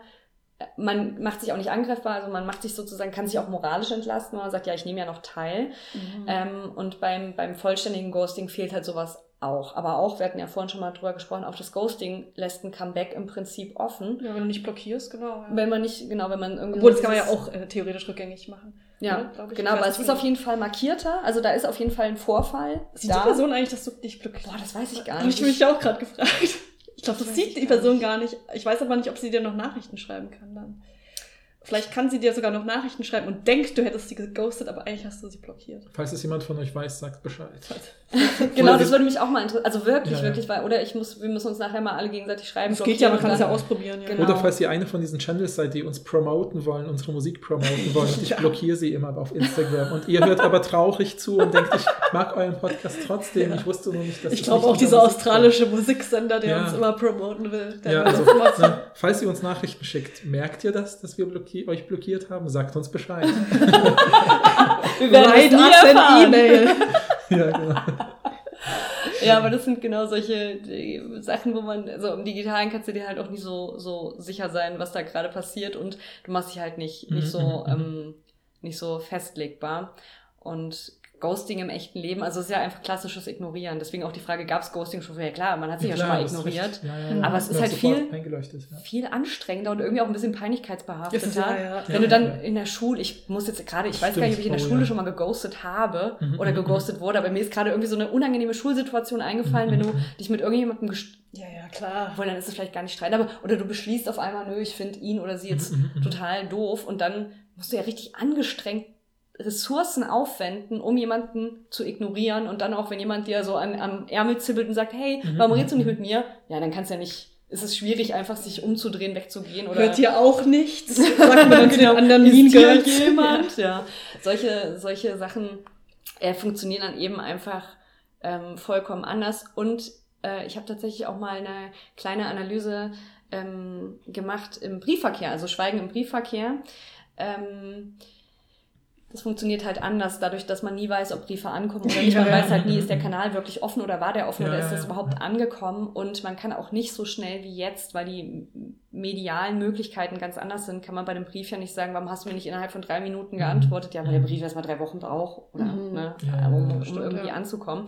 Das heißt, auch da wurde Schweigen schon als negatives Zeichen, äh, also da stand dann sowas drinne wie, äh, ich muss dir sagen, dass ich dein Schweigen schon sehr übel genommen habe. Oder, Mhm. oder jemand äh, schrieb dann, ja, ich muss mich, glaube ich, erstmal rechtfertigen. Das war kein Schweigen, hier war so viel los. Also auch Mhm, da war mhm, schon diese stimmt. Klarstellung Mhm. zwischen still sein, also ich habe, das ist gar nicht an dich gerichtet, sondern ich hatte einfach unheimlich viel zu tun und eben diesem bedeutsamen Schweigen Mhm. wurde auch da schon ausdifferenziert, weil es eben unglaublich ja. bedeutsam Ja, ja, ja, ist. Ne? ja. Und einfach ein Phänomen, das sich schon sehr lange Mhm. durch die Menschheit zieht, durch unterschiedliche Vermittlungen. Also Schweigen ist konstitutiv für menschliche Kommunikation, das ist Mhm. auf jeden Fall Mhm.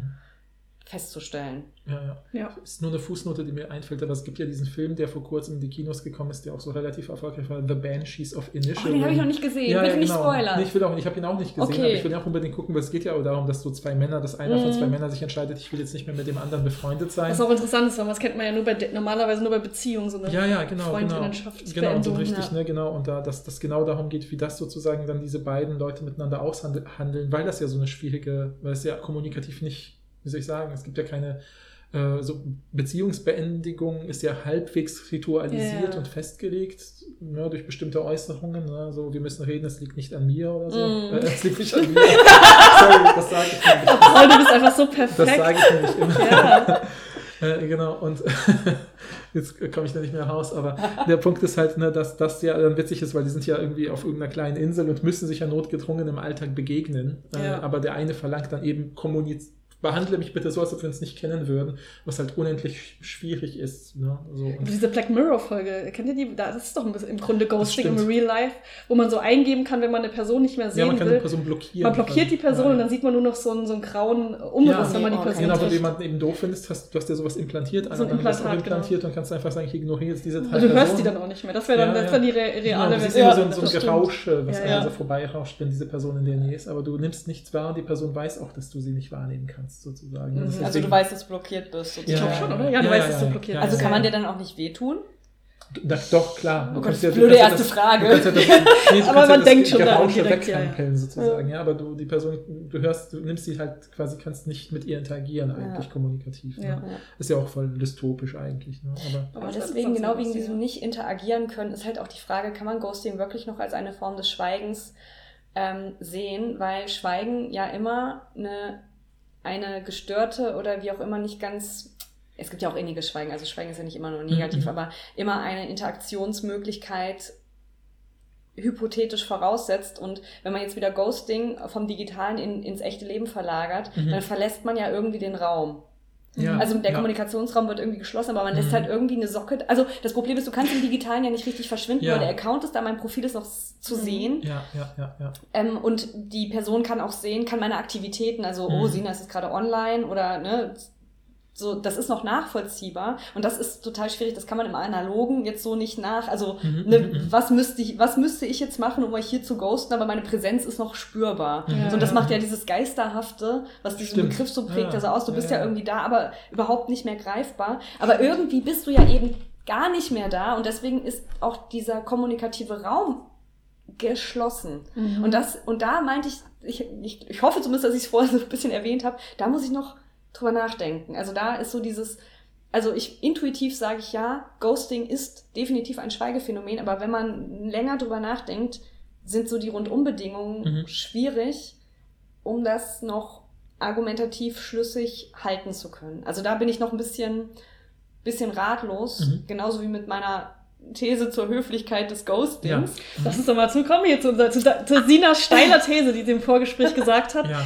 Nämlich, Ghosting kann auch höflich sein oder kann auch das Höfliche sein. Ja. Oder, ja, kann, Der, der höfliche muss als Ausweg. Höflichkeitsstrategie Ja, gelesen höfliche- werden, um ja. dir ein bisschen Genau. auszuhelfen Genau. aus der linguistischen Sicht. Ne? Ja. Weil Höflichkeit in der linguistischen Tradition ist ja nicht, äh, also Aber ich dachte, nicht so schlicht wie das, was man im Alltag damit verbindet. Ah, Also okay, ich dachte, du hättest den Alltagsbegriff von Höflichkeit gemeint, oder? Ich, also als wir mal drüber gesprochen haben, dachte ich, du hast es ja erklärt mit den Begriffen aus der Höflichkeitstheorie, deswegen habe ich es mir so gemerkt. Kannst dich Aber, ja jetzt einfach gerne Ja, ein Mittelding, Ja, ja. Leute, ein Mittelding, streitet euch nicht. ja. Also nee, es ist äh, ähm, praktikabel mit beiden. Also da trifft sich Alltag Mhm, und, mhm. und Wissenschaft. Also es gibt ja, es gibt so eine, so eine Art Hierarchie, Hierarchiebaum von ähm, äh, Levinson und ähm, Brown? Brown, genau, Mhm. Penel Penelope Brown und Stephen Levinson.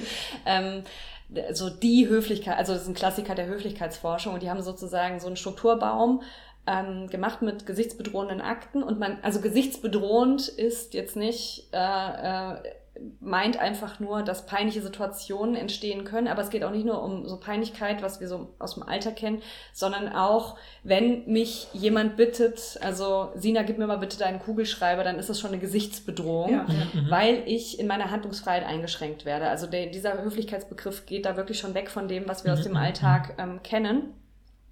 Und auf dieser Basis haben sie halt ähm, so einen Strukturbaum äh, aufgestellt. Und es gibt also grundlegend einmal die Entscheidung, ich muss, ich muss oder ich will einen gesichtsbedrohenden Akt ausführen, weil ich zum Mhm, Beispiel will, dass mir jemand das Salz reicht oder weil ich will, dass mir jemand beim Umzug hilft. Mhm. So, das sind ja schon gesichtsbedrohende Akte laut, Ja, äh, ja, ja. laut, laut Forschung. Ähm, also es gibt also einmal die grundlegende Entscheidung, muss und will ich einen gesichtsbedrohenden Akt begehen? Und die höflichste, die gegenüberstehende Möglichkeit ist, ich mache es einfach nicht. Ja. Ich Mhm. unterlasse den gesichtsbedrohenden, dann habe ich zwar keine Hilfe beim Umzug, aber ich habe mein Gegenüber zumindest nicht eingeschränkt. So, Mhm, das, mhm, so und dann wägt man natürlich als Individuum ab, welche Ziele habe ich, was verfolge ich. Ähm, und dieser Hierarchiebaum ist eben durchnummeriert und also den gesichtsbedrohenden Akt nicht zu begehen ist Nummer 5 und 5 heißt, das ist die höflichste aller Strategien. Mhm, Mhm. mhm. Und etwas nicht zu tun, also eine Unterlassungshandlung, also ein Schweigen Mhm. zu begehen, ist in dem, also da äh, im Strukturbaum, also die höflichste aller Strategien. Mhm. Okay. Wurde aber in der Forschung nicht diskutiert, weil es wurde nur kurz gesagt, ja, äh, Schweigen hat eigentlich nichts für die Linguistik Relevantes, Mhm. äh, wo nicht nur ich Das sage, du nein, auf jeden Fall bewiesen, denke ich bisher. Ja, ja. das nicht so auf gar keinen Fall. Äh, aber ich kann auch verstehen, dass es aus, es geht da einfach um andere Dinge, deswegen wurde Schweigen so im Sinne von, nee, interessiert uns jetzt hier Mhm, nicht, mhm. wurde deswegen ausgeklammert. Mhm. Also da haben wir einmal so diesen Hinweis darauf, dass es das, Mhm. das ist aber kontextunabhängig so. Und, ne? Wir haben ja vorhin schon gesprochen, Schweigen ist immer maßgeblich bestimmt, Schweigen und Mhm. seine Wirkung ist immer maßgeblich durch die Kontexte bestimmt. Und das ist jetzt erstmal kontextlos so eine Feststellung, okay, einen gesichtsbedrohenden Akt nicht zu machen, ist schon mal sehr höflich, weil einfach die Tat sozusagen nicht begangen wird. Und ähm, im, im Alltagssprachlichen bedeutet Höflichkeit ja auch jemanden nicht zu verletzen. Also es gibt ja auch diesen, ich glaube tatsächlich, dass es von dem Klopfer aus Bambi kommt. also meine Recherchen, Google-Recherchen, haben das so ergeben. Und zwar, Der wenn du große nichts- Linguist offensichtlich. Ja, ja. genau. Wenn du nichts Nettes zu sagen hast, sag lieber gar nichts. Mhm. Also das ist ja auch so eine, das ist ja auch so eine Erziehungsweisheit, ne, was klar. man auch so im Ja. pädagogischen Kontext mitgibt. Und wenn man diese beiden Aussagen jetzt mal nimmt, so, okay, den gesichtsbedrohenden Akt gar nicht zu, Mhm, mhm. zu begehen und wenn ich nichts Nettes zu sagen habe, dann sage ich lieber gar nichts, dann ist das ja schon auf theoretischer Basis ein großes Go Mhm. fürs Ghosting, Mhm, mhm. weil man genau sowas unterlässt. Also Mhm. statt meinem Date, mit dem ich vielleicht schon geschlafen habe, zu sagen, boah, der Sex mit dir war wirklich scheiße und du interessierst mich als Mensch auch ehrlich gesagt gar nicht so gut, Mhm. äh, gar nicht so sehr. Also In der Priorität. also klar sind das, ist das jetzt ein, ist das jetzt ein krass polemisches Beispiel. Ja, man könnte ja. ja auch viel freundlicher Schluss Mhm. machen und sagen, du, es liegt halt- an dir und nicht an mir, wie Paul das macht. Ja, es, aber man kann sich halt vorstellen, dass genau so eine Äußerung in so einer Metakommunikation über Beziehungen getätigt wird, ja. Ja. Also so, deswegen, also du, du untersuchst ja genau diese die Kommunikation über das Schweigen und da könnte man ja durchaus sagen, boah, bei der Person melde ich mich nicht, die war super uninteressant, ich hatte ganz andere Erwartungen und Sex war auch schlecht oder so, ja, dann das ist ja eine normale Äußerung, die jeder, glaube ich, verorten kann. Und deswegen ist es, glaube ich, schon legitim, das zu sagen, dass man das natürlich niemals direkt einer Person sagen würde, weil das mega verletzend ist. Ja, es Genau. geht ja nicht darum, dass man dann unehrlich oder unauthentisch ist. Man ist ja vielleicht sogar authentisch in dem Bedürfnis, die andere Person eben nicht zu verletzen. Genau. Mhm. Weil das ist ja auch eine individuelle Einschätzung oder so. Ja. ja. Aber da kommt jetzt die Kehrseite. Also, ne, das ist jetzt nur die Theorie. Mhm, Ja, ja. mhm, Und ähm, Schweigen im, konkret, im konkreten Kontext, also es gab auch eine, Studie oder ein bis zwei Aufsätze, die sich wirklich konkret damit beschäftigt haben, zu sagen, okay, ist Schweigen wirklich die höflichste aller Strategien? Ne? Also das Mhm. wurde jetzt wirklich anhand dieses Strukturmodells, das ich gerade erläutert habe, wurde das wirklich in Frage gestellt. Und auch da, Spoiler, ist eben die Antwort, ja, es kommt auf die Kontexte an. Also wenn kein Mhm. Reden erwartet wird, wenn, wenn jemand kommt und sagt, sag mal, warum meldest du dich denn nicht mehr? mhm. Und du ghostest, dann Ja. ist das nicht mehr höflich. Ja. Ne? Also da wird dann sozusagen Mhm. zieht man sich, deswegen ist es, ist Ghosting, äh, oder das, was ich bisher dazu gesagt habe, nur Theo, also wirklich Mhm. theoriebezogen Ja. eine Form der Höflichkeit. okay. Aber wenn man es in die Praxis überführt, Mhm. bleibt halt eben der Wunsch nach Gewissheit und dieses, also dieses Zappeln lassen in der Mhm. Ungewissheit scheint etwas für uns Menschen zu sein, was wir schwer ertragen können. Und da Mhm. wieder dieser Pflastervergleich, also ich will doch lieber hören, du, wir, also man muss ja nicht sagen, du bist schlecht im Bett und siehst auch scheiße aus und bist auch menschlich, bietest du mir nichts Interessantes an. Äh, das muss man ja in der Form nicht Nein. sagen. Und auch so Plattitüden wie es liegt nicht an dir, es liegt an mir, oder wie Paul sagen würde, es liegt an dir und nicht an mir. ähm, Ach, das Selbstbewusstsein eines Mannes.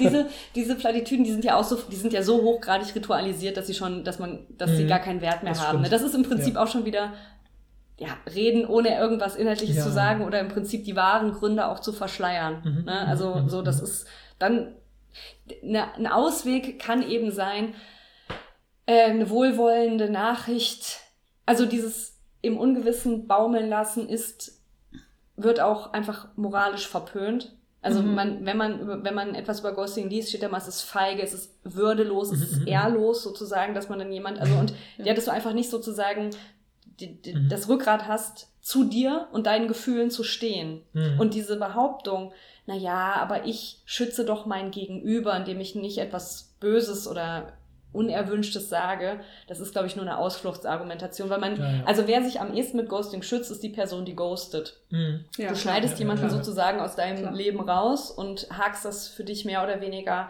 ab, aber die Person, die Mhm. geghostet wird, ähm, hat ja nicht die Klarheit, die weiß ja nicht, was in dir vorgeht und warum genau, was jetzt falsch gelaufen ist und vielleicht hilft ja auch nochmal reden. Also vielleicht kann man ja, vielleicht Ja. gibt es ein Missverständnis oder so, ne, dass man hätte klären können, aber diese Chance wird gar nicht Mhm. ähm, eingeräumt, sodass so eine offene Kommunikation dann doch bevorzugt wird Mhm. gegenüber einem Ghosting. Und das war das Interessante an der Umfrage, Das- ja. dass meine Studierenden, die selber, die Voll. geghostet haben, also die geghostet wurden, gesagt haben, das hat mir echt wehgetan, Ja. aber im Umkehrschluss, ich habe es aber auch schon gemacht. Also fast schon Ja, eine ja, ja. Beichte, weil es Mhm, eben mhm. funktioniert. Und irgendwann, und da ist Schweigen halt eben auch konventionalisiert, irgendwann versteht man ja, Mhm. okay, er oder sie will nicht. Es sei denn, man ist, man ist Mhm. diese zwei Männer, die ich vorhin zitiert habe, Ja, aus ja. dem Facebook-Ausschnitt, die Ja, dann über drei, drei Jahre hinweg Ja. am Ball bleiben. Plot Twist, Ja, das äh, war derselbe. Ne? ja, aber Hartnäckigkeit zieht sich aus, ne? Äh, nein, Aber Leute. das heißt, wenn ich es richtig, also wahrscheinlich zusammenfassen würde, würde es heißen, es gibt Situationen, in denen Ghosting in gewisser Weise aus einer linguistischen Sicht als höflich gelesen werden kann und so ein bisschen Könnte. Wird, könnte. Ja, ja. Aber ich würde vielleicht so ein bisschen den Kontext nochmal, also weil diese, diese, diese ähm, gesichtswahrenden Akte beziehen sich ja zum Beispiel auch darauf, dass ich sage, ne, äh, Du hattest ja das Beispiel, mit dem ich bitte jemanden, glaube ich, um einen Kugelschreiber. Ne? Mhm. Und, und dann und Umzug ist natürlich schon mehr Einschränkung der Freiheit der Person. Da könnte ich vielleicht sagen, so, boah, nee. Also ne, wir stellen ja alle solche Überlegungen an, vielleicht so nach dem Motto, ich bin in einer neuen Stadt, habe vielleicht drei nette ArbeitskollegInnen kennengelernt und weiß, ich brauche Hilfe beim Umzug und denke vielleicht, boah, das ist jetzt noch zu früh, um die zu fragen. Vielleicht fühlen die sich bedrängt. Ja, Mhm. darum geht es ja bei Mhm. Gesichtsbedrohung. Und dann könnte man jetzt noch so noch härtere Fälle machen, sowas wie, keine Ahnung, Geld leihen von Menschen oder sowas, die man nicht gut kennt oder so. Und das heißt, das Risiko steigt immer mehr, dass die Leute vielleicht auch irgendwie das Gefühl haben, sie kommen in so eine Zwickmühle mit, boah, wie stehe ich denn da, wenn ich Nein sage? Vielleicht sollte du, ich dass Ja du eine. Niere spenden musst plötzlich. Ne? Ja, genau. Genau ne? Katzi-Fatzi. Ja, da kann man so eine Eskalation Ja, Aus. Höflichkeit kommst du nicht mehr raus. So, ja, sorry, ich Ja. habe leider nur noch eine Niere. Ja, genau, genau. Und genau so eine Eskalationsstufe könnte man sich auch bei Ghosting vorstellen, wo ich zum Beispiel sagen würde, vielleicht ist ja wirklich in der Situation, wo diese, diese weibliche Person, die auf diesen Facebook, hey, moin und so Kram gar nicht mehr reagiert, ist vielleicht in gewisser Weise aus ihrer Sicht aber vielleicht auch so, sozusagen das Höflichste, weil das nächste, was plausibel wäre zu sagen, so, hey, peilst du es nicht Mhm. oder so? Und das ist, wird ja immer, also die authentische Reaktion wäre wirklich verletzend für die andere Person. Und dann denkt vielleicht jemand so, boah, das traue ich mich nicht oder so, Ja. oder so, das will ich auch nicht. Und entscheide mich eben, das nicht zu tun, so wie die Person sich vielleicht nicht traut, die neuen Arbeitskollegin zum Umzug Mhm. einzuladen. Und deswegen Mhm. muss man den Kontext berücksichtigen. Ja, genau. Oder, sagst, oder ne? eben auch so, ja, mir ist jetzt auch dieser Konflikt ist nicht wert. Du bist Ja. eine Person, die ich gar nicht kenne oder Ja, die ich nicht gut kenne. Du bist irgendein Typ auf Facebook, der jetzt irgendwie mich angraben Ja, will. genau. Ja, und ich, ich äh, erkenne deine Intention, ich habe aber keine Lust, irgendwie überhaupt in dieses Flirty-Ding reinzukommen und man kommt Mhm, da ja mhm. auch manchmal schneller rein, indem man nur Hallo zurückschreibt. Es gibt ja auch schon Studien, ähm, dass Männer dazu neigen, ähm, also Flirtkommunikation, also dass Männer dazu neigen, ähm, Interaktion, freundliche Interaktion schneller als sexuelles Ja. Interesse Ja, zu deuten. So, und da, äh, das, ko- da kommt natürlich jetzt auch wieder, und da sind wir auch schon wieder bei der geschlechtsspezifisch, die, glaube ich, ein bisschen liegen geblieben ist Nee, vorhin, nee, oder? das, Nee, nee. das war Okay. trotzdem noch interessant. Ja, Ah, ja, nee, da hast du okay. trotzdem was gesagt. Äh, genau, das, ähm, das, das ist schon, ist schon ein schwieriges Eisen. Und aber genau diese, da komme ich nochmal zu den Ratschlägen, die ich analysiert habe, zurück. Ähm, Männern wird dieses, also es wird gesagt, ja, eine Frau meldet sich nicht bei dir, ist doch logisch. Sie ist von Natur aus passiv. Mhm. Also wirklich, äh, Mhm. in dieser, in diesen klischeehaften Phrasen steht es Mhm. da. Ja. Du bist, du als Mann, ist, es ist deine Aufgabe, die Frau zu jagen und zu erlegen. So, Gott. also wirklich solche ja, ja, Steinzeit-Metaphern äh, tauchen da auf, genauso wie. Also bei diesen Ratschlägen war extrem aufschlussreich, dass Frauen relativ schnell geraten wurde, so, hey, er meldet sich nicht, okay, dann mach die drei Sachen, wenn die nicht klappen, dann blockiere dich selbst nicht länger für eine gute Beziehung, weil offensichtlich will er dich nicht. Das wurde relativ Ja, wir kennen das ja aus der Popkultur, er hat einfach kein Interesse an dir. Ne? Das Genau. ist ja so ein typisches Ding, was Genau. Frauen gegenüber Männer, aber kennt man auch aus der Popkultur, die müssen einfach dranbleiben. Ne? Ja, und sind dann auch erfolgreich. Und das ist dann Romantik. Nein heißt ja einmal Ja. Ja, ja, und das ist dann Romantik, romantisches Erobern. Aber tatsächlich ist Ja, es ja, so. Also klar, der Frau das wurde relativ klar. schnell geraten, so, ja, wenn das nicht klappt, dann ver vergeude deine Zeit nicht länger, such dir jemanden, der zu dir passt. Und bei Männern war, werden, ich übertreibe jetzt 80 Schritte Mhm. vorgeschlagen, die du machen kannst. Und wenn dann so nach fünf Monaten nichts mehr geht, dann ist sie vielleicht, hat sie vielleicht kein Interesse an dir. Aber es wird wirklich Mhm, solche, mhm. das ist mir so im Gedächtnis geblieben. Ja, das zeigt nur, dass die Frau noch nicht genug Interesse an ihr hat. Also die Mhm. Möglichkeit, die Frau zu belabern, negativ formuliert, Ja, ja. ne, und umzustimmen, wird immer in Aussicht gestellt. Also diese Wahrnehmung, die Frau will nicht. Das wird ganz, ganz spät eingeräumt. Das fand ich Mhm, sehr mhm. interessant. Dass also auch dieses am Ball bleiben Mhm, mhm. und Hartnäckigkeit wird belohnt Ja. dass das geschlechtsspezifisch unterschiedlich beleuchtet wird. Und Ja, das war ja, wirklich. Furchtbar, wenn man das Und- sich noch anguckt. Ja, und so dann erklärt ja. sich aber vielleicht dieses, dieses Mhm. über diese Screenshots, über die wir jetzt so ein bisschen gelacht Ja, haben. und dann halt Ja, auch klar. als Schutzreaktion, wenn Frauen Männer ghosten, weil sie denken, ey, wenn ich jetzt zurückschreibe und einfach freundlich bin oder wenn ich jetzt sage, hey, ich habe Ja. kein Interesse an dir, dann bringt er mir doch fünf Gründe, warum er der Tollste ist und dann Ja, werde ich ja, den ja, nie ja. los, aber wenn ich von Anfang an nicht schreibe, also das kann ja, Ja, auch, ja, ja. kann man ja Genau. auch so oder, oder ich habe mal geschrieben, merkt dann, oh, das geht in eine Richtung, die ich nicht mehr möchte und ghostet an, Ja. statt zu sagen, oh, du bist creepy oder Ja, ja, ja, "Mm, ja, ja, ich ja. möchte nicht. Ne, das, das sind, es sind nachvollziehbare Strategien, die eben auch viel mit Geschlechtsspezifik zu Mhm. tun haben. Ja, es ist ge- genau wie der Klassiker, ne, wenn man angegraben wird, sagt man lieber, ich habe einen Freund, auch wenn ich keinen habe, weil das Männer eher akzeptieren, wenn sie sagen, ich habe einfach kein Interesse. Genau, verkürzte Argumentation auch einfach nur. Man spart sich auch jede Menge, genau, statt um zu sagen, Mhm. ja, wir äh, reden jetzt noch eine halbe Stunde drum rum, Mhm. mit demselben Ergebnis, das ich nicht will. Ja, das ist schon. Mhm. Ne, insofern ist auch da Schweigen wieder eine, ein, ein probater, probates Mittel, um Ziele zu erreichen. Ja. Und ja. da dann irgendwie auch, äh, ne, man kann es legitimieren, aber man kann auch immer wieder sagen, ja, aber es ist doch irgendwie nicht so ganz astrein, weil Ehrlichkeit und so dieses, Mhm. ähm, äh, mach dich durch dein, äh, sprich und zeig, wer du bist, so dieses, ne, so kommunikatives Ethos sozusagen, Mhm. dass man äh, durch die Sprache oder durch das Sprechen erkannt werden soll. Das wird beim Schweigen ja sozusagen komplett unterbunden, weil man eben nicht Mhm. spricht. So, Ja, da, ja, das ja. ist immer noch so ein, so ein Wert, um den so ein bisschen gerungen wird.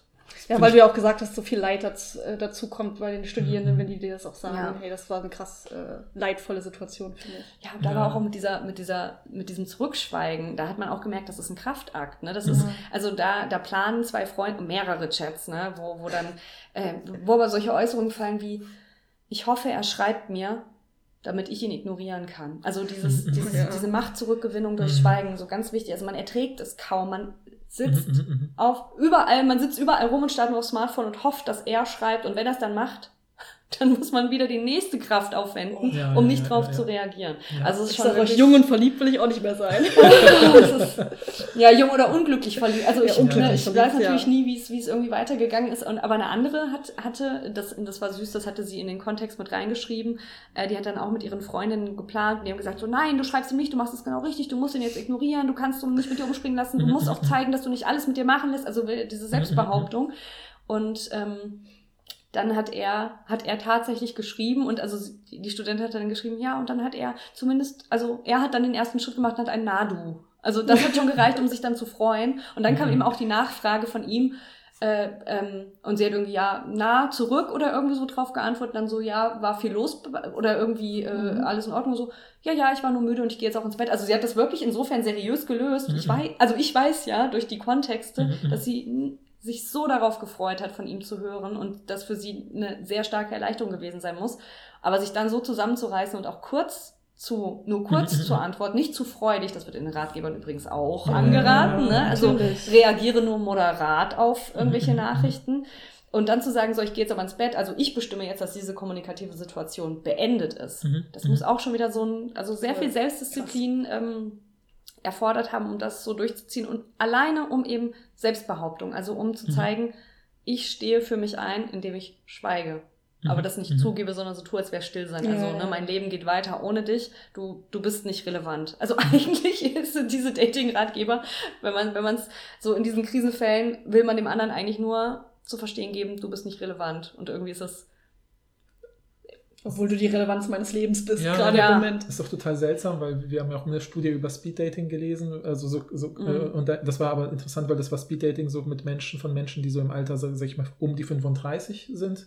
Und da war ja war eine der interessanten Erkenntnisse, so, okay, geflirtet wurde gar nicht, weil sozusagen eine der Hauptfunktionen von Flirten ist das Signalisieren von, hey, romantische Bindung ist eine Option. Mehr soll ja bei Flirten gar nicht rauskommen. Und natürlich kann dann mehr rauskommen, aber das ist sozusagen die, der, die Kernfunktion, die ist aber bei Speeddating gegeben. So, hey, wir sind alle hier, weil wir romantische Optionen haben wollen. Und dann ist das, dreht es sich eher, kippt es sofort in so, einen, an so eine Art Vorstellungsgespräch. Ne? Dass man sagt, ich habe äh, ich hab den und den Job und die und die Zeiträume. Und da wird ganz viel sozusagen dieses kommunikative Vorbereiten, dass man irgendwie so signalisiert, so, hey, das wären so meine Angebote, so, da, da habe ich Freizeiten für Bindungen und Beziehungen. Und irgendwie habe ich das Gefühl, dass so ein bisschen diese, das, das sind ja dann Menschen, die typischerweise busy sind, weil sie vielleicht auch schon Kinder aus alter Beziehung haben und einen Job haben und was weiß ich. Und dann wird quasi so ein bisschen dieses Busy-Sein so simuliert von Menschen, die vielleicht ja Studierende sind, die irgendwie natürlich zu, also zu, äh, zu Recht ja auch noch über viel Freizeit verfügen. Und das ist so komisch, dass man so ein bisschen signalisiert, ich habe eigentlich gar nicht genug Freizeit für dich, aber ähm, vielleicht ja doch. Und so, das ist so super ambivalent. Ich habe das Gefühl, das ist wirklich klar. Ne, diese, diese Unvertrautheit mit diesem Medium, ne, dass noch viele Sachen noch nicht so ritualisiert sind und so weiter. Äh, weil, wenn man sich das so anschaut, habe ich auch das Gefühl, ähm, die Art, wie in westlichen industrialisierten Gesellschaften Beziehungen geschlossen werden, äh, ähm, ist ja auch ultra neu und frei, dass da viel weniger über Eltern und lokale Mm, Nähe mm, funktioniert, mm. sondern man ist ja dann gerade in der Zeit, wo man ja, sag ich mal, datingmäßig hochaktiv ist, ist man ja auch super flexibel unterwegs, kann jederzeit seinen ganzen Lebensplan ändern, in gewisser Weise, indem man sein Studium ändert oder ins Ausland geht und so. Das ist alles ultra fluide, es gibt kaum was, an dem man Ja. sich festhalten kann. Und dann kommt noch diese Medialität hinzu, die so auch noch ultra ausdeutbar ist. Das ist echt eine verwirrende Sache. Ja, aber auf der anderen Seite, ich habe gerade während du ne, diese künstliche Verknappung, das ist ja auch Mhm. was, was auf dem Markt gut funktioniert und Stimmt. irgendwie wird unsere Liebe kapital, oh Gott, jetzt geht's aber richtig los, Ja, so ja, kapitalisiert. Ja, Ne, weil du halt eben so diese, diese Verknappung, also das ist ja eine künstliche Verknappung. Also die Leute, die behaupten, still zu sein, aber eigentlich sehnsüchtig, also eigentlich schweigen, aber das nicht zugeben können, weil das sonst Mhm, negative mhm. Implikationen mit sich bringt, die verknappen ja künstlich ihre Zeit. Die sitzen da und warten die ganze Zeit drauf, aber tun dann so, huch, ah, du, hab gar nicht gemerkt, dass wir jetzt seit drei Tagen nicht geschrieben haben. Diese, diese künstliche Verknappung, das ste- ist, ist also ich, ich kann das jetzt nicht richtig äh, wirtschaftsökonomisch irgendwie Nee, so aber- anbetten, aber es, da ist Das- irgendwie, das steigert den Wert. Also so dieses, ja, ja, äh, Moment, ich dachte, ich könnte, es gibt hier fünf Kekse, ich muss mich jetzt nicht beeilen, den zu essen, weil es sind ja noch dann vier andere da oder so, wenn da nur zwei liegen, dann, und hier sind drei Leute im Raum. Ja. So, dann geht man Ja, ja, vielleicht ja. am Ende doch leer aus. Ne? Und Klar. gerade das, ähm, aber das ist auch mit dieser, was immer so, so diese Dating-Apps oder Tinder oder so, diese ganz häufige Berichte darüber, ähm, gibt es ja, dass sozusagen diese, dass so eine Wegwerfmentalität stattgefunden hat, dass man nicht Mhm. mehr so viel Zeit in, also dass wir einfach so ein Überangebot haben und dass deswegen auch so diese, wenn etwas minimal nicht passt, dass man sich dann denkt, ach, ich finde schon noch was, was Ja, noch besser ja. passt, dass das auch so eine Mentalität Mhm. sei, Ja, ähm, die irgendwie zugenommen hat, dann wäre aber diese künstliche Verknappung extrem heikel. Ne, dann wäre dieses ja. Willst du gelten, macht dich selten nicht gut. Mhm. Also Ja, klar. theoretisch, Ja, weil Ja, wenn die eine Naja, Person nicht oder- schreibt, dann schreibe ich fünf anderen. Ja. das könnte ja, oder wenn man diese ökonomische Metapher ernst nimmt, könnte man ja sagen, so ich versuche, ne, so, haha, jetzt kommt Reden ist selber, Schweigen ist Gold. Mm. Ja, indem ich eben schweige, bin ich mehr wert, weil ich bin halt nicht immer zu haben. Sozusagen. Ja. Ich bin sozusagen der das einzigartige Verkaufsobjekt, was du nur in kurzen Phasen bekommen kannst. Ja, ich bin so wie, keine Ahnung, mich gibt es nur im Herbst mit, weil die Piemont-Kirsche da geerntet wird. Also ja, das ist ja auch diese künstliche Ja, ja, Verknappung, dass ja, man ja. dann sagt so, ja, das ist saisonal und wir wissen alles, ist es gar nicht, aber dadurch kaufen es die Leute mehr.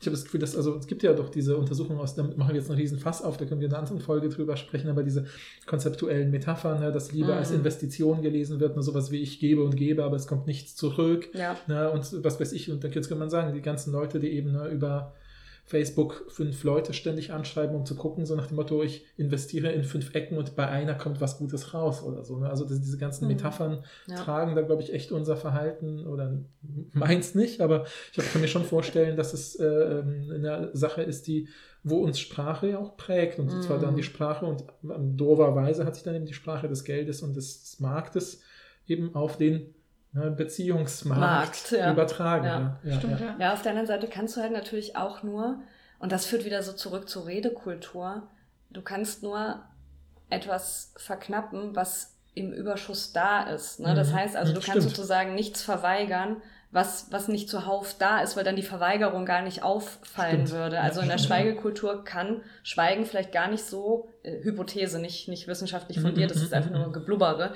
Ja, ähm, kann Schweigen vielleicht gar nicht so ins Gewicht fallen oder dieses, dieses sich entziehen durch Schweigen, weil es nicht auffällt in der Summe dessen, was passiert. Voll, und ja. gerade in diesen flirrenden Redekulturen oder so, also dass Meditation oder Schweigeseminare oder sowas angeboten wird, das ist ja in einer Kultur, wo das nicht nötig ist, ist es halt einfach nicht, nicht, ähm, nicht nötig. Also man spielt hier schon mit Überangebot und ja, also es ist wirklich so Mhm. diese, das Ressourcenhafte und dass du etwas nur erkennen kannst, sozusagen, wenn, wenn es nicht mehr verfügbar ist. Also die Werthaftigkeit nur erkennen, wenn eben eine kurzzeitige Nichtverfügbarkeit Mhm. gegeben ist. Das Mhm. ist schon, ja, da hängt, äh, hängen echt viele. Sehr viele risky Sachen alles auf jeden Ja, Fall. Die, ja. die, der Umgang mit Schweigen und Stille und wie lange Ja. kann ich es jetzt wirklich Ja, ja, ja. durchziehen und der mit dem Überangebot. Ja, ich habe auch das Gefühl, dass eine der, die zweite Instagram-Frage noch ganz gut dazu passt. Äh, ne, mit dem- ja, geht so, aber also- das ist trotzdem eine interessante Frage, die vielleicht ein neues Thema aufmacht, vielleicht. Aber, aber viel auf das, was wir ja schon äh, gesagt haben, nämlich die Frage, wie sagt man einer Person, dass man keinen Kontakt mehr will, ohne dabei verletzend zu sein? Hm. Also über das Potenzial von Ghosting haben wir ja schon geredet, aber das ist ja potenziell sehr verletzend Ja. Mhm, mhm, für die andere Person. Äh, gleichzeitig, du bist schlecht im Bett, ist auch verletzend. Genau, das wäre natürlich, aber das war natürlich auch Das so wäre eine, sehr effektiv, Ja. aber, nicht, nicht unverletzend. Ne? Ja, das, das sind natürlich, das ist so die polemische Kehrseite sozusagen, ne, so Ghosting auf der einen Seite und du bist scheiße auf der anderen Seite. Es gibt Mhm. natürlich ganz viele Wege ähm, dazwischen, aber auch da, wenn es den einen Königsweg gäbe, und den gibt es im Prinzip durch sowas wie, es liegt nicht an dir, es liegt an mir, Mhm. dann werden die aber von vielen benutzt und werden dadurch phrasenhaft und bedeutungsentleert. Das Mhm, heißt, mhm. die werden auch wieder, sie verlieren eben an ihrer Bedeutung und Ja, an der schützenden. Funktion, wenn man sich denkt, ja, komm, den Spruch kannst du dir klemmen. Also sag mir doch Mhm. einfach, was ist, statt zu sagen. Ja, ja. ne, es, also wenn man schon einfach, es liegt nicht an dir, dann weiß man schon, alles klar, jetzt wird Schluss gemacht und Ja, ja. es wird eine Ja, ja. unehrliche, es ist eine unehrliche Kommunikation. Ähm, Also ich glaube auch, dass es so ein bisschen ist wie bei jeder Beziehungssprache, dass da natürlich Dinge sich abnutzen und neu, also sowohl Mhm. die Liebes, so ich sage ich mal, Liebes- oder Bindungsaufrechterhaltung nutzt sich ja auch ab, weil man ja irgendwie, ne, sobald man etwas sagt, was man vielleicht nur, äh, was vor 20 Jahren noch irgendwie neu war oder originell war, es wirkt es jetzt schon abgenutzt oder so. ja. dann sagt man das halt auf eine andere Weise oder überlegt sich was Neues. Und ich glaube auch, dass man, dass man in gewisser Weise natürlich diese Muster, dieses, ne, es liegt nicht an dir, es liegt an mir, Sache. Das ist so eine Anstrengung jetzt gekostet. mega konzentrieren, weil ich es nicht nochmal falsch Es ist sage. schwierig, aber- das für dich zu sagen, Paul, weil du ich, nein, es ich, einfach nein, ich nicht. benutze das einfach gar nie. Soll ich kurz den Raum verlassen? Ja, ja, ja, ja genau. Ja. Und ich habe dann einfach äh, gedacht, das gibt natürlich wahrscheinlich so mo- modernere Varianten davon, sind sowas wie, ah, ich bin selber noch dabei, mich zu finden und Ja. da kann ich mich nicht auf jemand anderen einlassen. Ja. In so- meinem Leben ist gerade so viel los. Ich möchte Ja, mich erstmal ja, auf genau, mein genau, Studium genau. konzentrieren. Aber allein, dass ihr das so abfeiern könnt, ne, zeigt ja, Ja, also, ja. zeigt ja schon, dass Ja. es parat liegt, formelhaft parat liegt. Genau, Und deswegen, ja, ja. alles, was diesen formelhaften Charakter hat, ist eben formelhaft und unpersönlich und dadurch irgendwie per se kann das Ja. schon wieder, also insofern Mhm. verletzend sein, dass man sagt, jetzt macht er oder sie sich nicht mal die Mühe, Stimmt, mir eine individuelle Absage zu erteilen. Ne? Das ist Ja, ja, ja. genauso, wenn man sich irgendwo bewirbt und kriegt dann so, ja, leider haben wir uns, ja, okay, ich werde nie erfahren, warum. Ich weiß nur, es hat. Äh, die Bewerbung wohl Mhm. war nicht erfolgreich.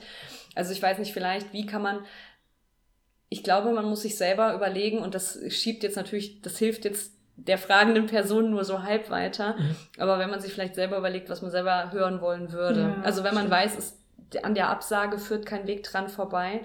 Ähm, also ich habe jetzt witzigerweise passend, also witzigerweise zu dieser Frage auf Instagram, ich folge da auch so ein paar Meme-Seiten und äh, so, ja, einfach witzige Sprüche, also mehr oder weniger witzige Sprüche. Auf jeden Fall war da tatsächlich mal so ein Screenshot dabei von einer hypothetischen, ob das jetzt wirklich echte Kommunikate sind, weiß ich nicht. Mhm. Ähm, auf Englisch, ich übersetze es jetzt einfach mal frei. Also wo, ähm, wo dann sozusagen so memeartig oben drüber stand, ja, ich möchte doch lieber solche Nachrichten bekommen, als geghostet zu werden. Und da stand dann mhm, sowas mhm. drin wie, hey du, das war ein sehr schöner Abend oder jetzt muss man individuell natürlich die Zeitspanne einfügen.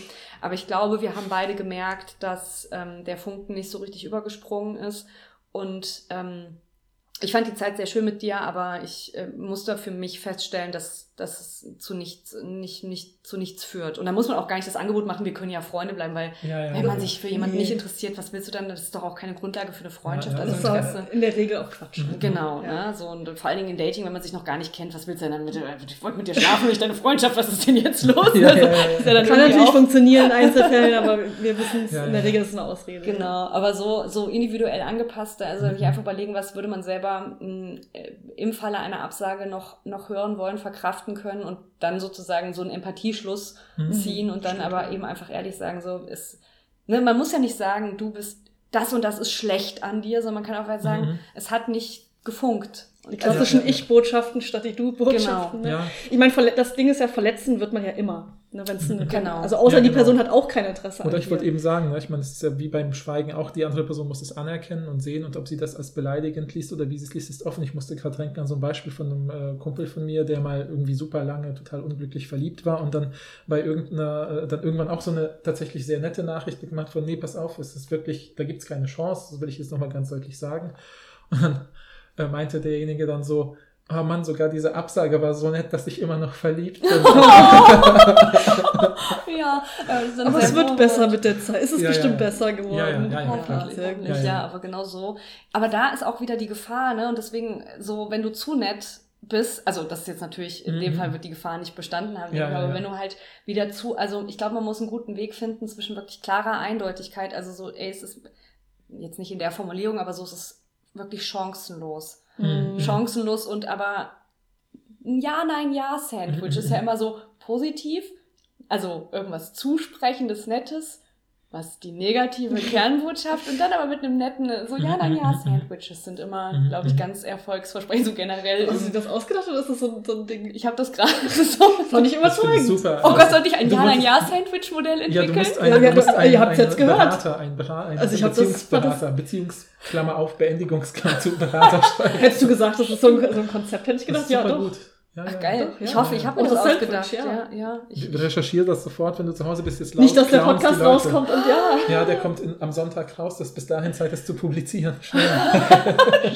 Also du kannst ja nachweisen, dass du das zuerst gesagt Das hast. stimmt, das stimmt. Stimmt, das ist jetzt ab sofort, Ja, ab. Sonntag ist es gelabelt. Dann, Ja, dann, ja. Außer wir schneiden es raus und veröffentlichen das selber. Also das ist natürlich immer noch eine Möglichkeit. Ja. Wenn ihr das gerade gehört habt, liebe Leute, dann Ja, sind wir ja. ehrlich gewesen. Ja, ja. Äh, wir hatten ja noch diese eine Nachricht mit den Sprachnachrichten. Ich weiß nicht, ob das jetzt noch zu weit führt, weil es ja ein bisschen in eine andere Mhm. Richtung ging. Soll ich das noch vorlesen oder lieber auf einen Ach, anderen klar, ich finde Kontext? schon gut, wenn wir die, die Community noch berücksichtigen, ne? weil wir haben ja auch, Ja. manchmal kriegen wir auch so Impulse, so hey, ihr könntet euch mal zu den Themen äußern oder beschäftigen. Ich glaube, es passt nicht so ganz mehr zu den Sachen, die wir besprochen haben, weil du ja auch gesagt hast, Sprachnachrichten kannst du ja auch nicht untersuchen, Mhm. sozusagen, oder machst es nicht. Aber vielleicht weißt du ja ein bisschen darüber Bescheid oder wir können darauf reagieren. Hast Mhm, ist ein bisschen äh, längere Nachricht. Äh, ist auch sehr nett gewesen. Vielen Dank übrigens an dieser Stelle. Wir Ja. freuen uns immer sehr, wenn ihr, wenn ihr uns äh, Nachrichten schreibt. Ähm, und zwar war das vor allen Dingen äh, nach der Folge mit dem schnellen Antworten, hatten wir diese Studie gelesen, Mhm. dass je schneller man antwortet, desto besser wird das wahrgenommen. Und hat die Person äh, ein bisschen von ihren Erfahrungen erzählt. Meine besten, meine beiden besten Freundinnen und ich haben zu dritt eine sehr enge Beziehung seit über zehn Jahren, fahren zusammen in den Urlaub etc., wohnen äh, aber leider alle in sehr unterschiedlichen Städten und sehen uns selten persönlich. Wir haben den Trialog in einer WhatsApp-Gruppe über Sprachnachrichten seit circa drei bis vier Jahren etabliert, um die anderen am eigenen Leben teilhaben zu lassen. Auch weil wir unterschiedliche Alltagsrhythmen haben und uns deshalb die asynchrone Kommunikation entgegenkommt. Das Ganze gestaltet sich so, dass jede Freundin mindestens einmal in der Woche eine längere Sprachnachricht an die Gruppe sendet. Länger heißt zwischen 45 Minuten. Die anderen hören die Nachricht ab, wenn es ihnen passt, machen sich Notizen dazu und antworten dann ebenfalls in einer längeren, längeren Sprachnachricht. Wir empfinden dieses Medium als sehr gut geeignet, selbst über diepe Themen, da wir mittels Notizen immer sehr aktiv zuhören und inhaltlich aufeinander eingehen.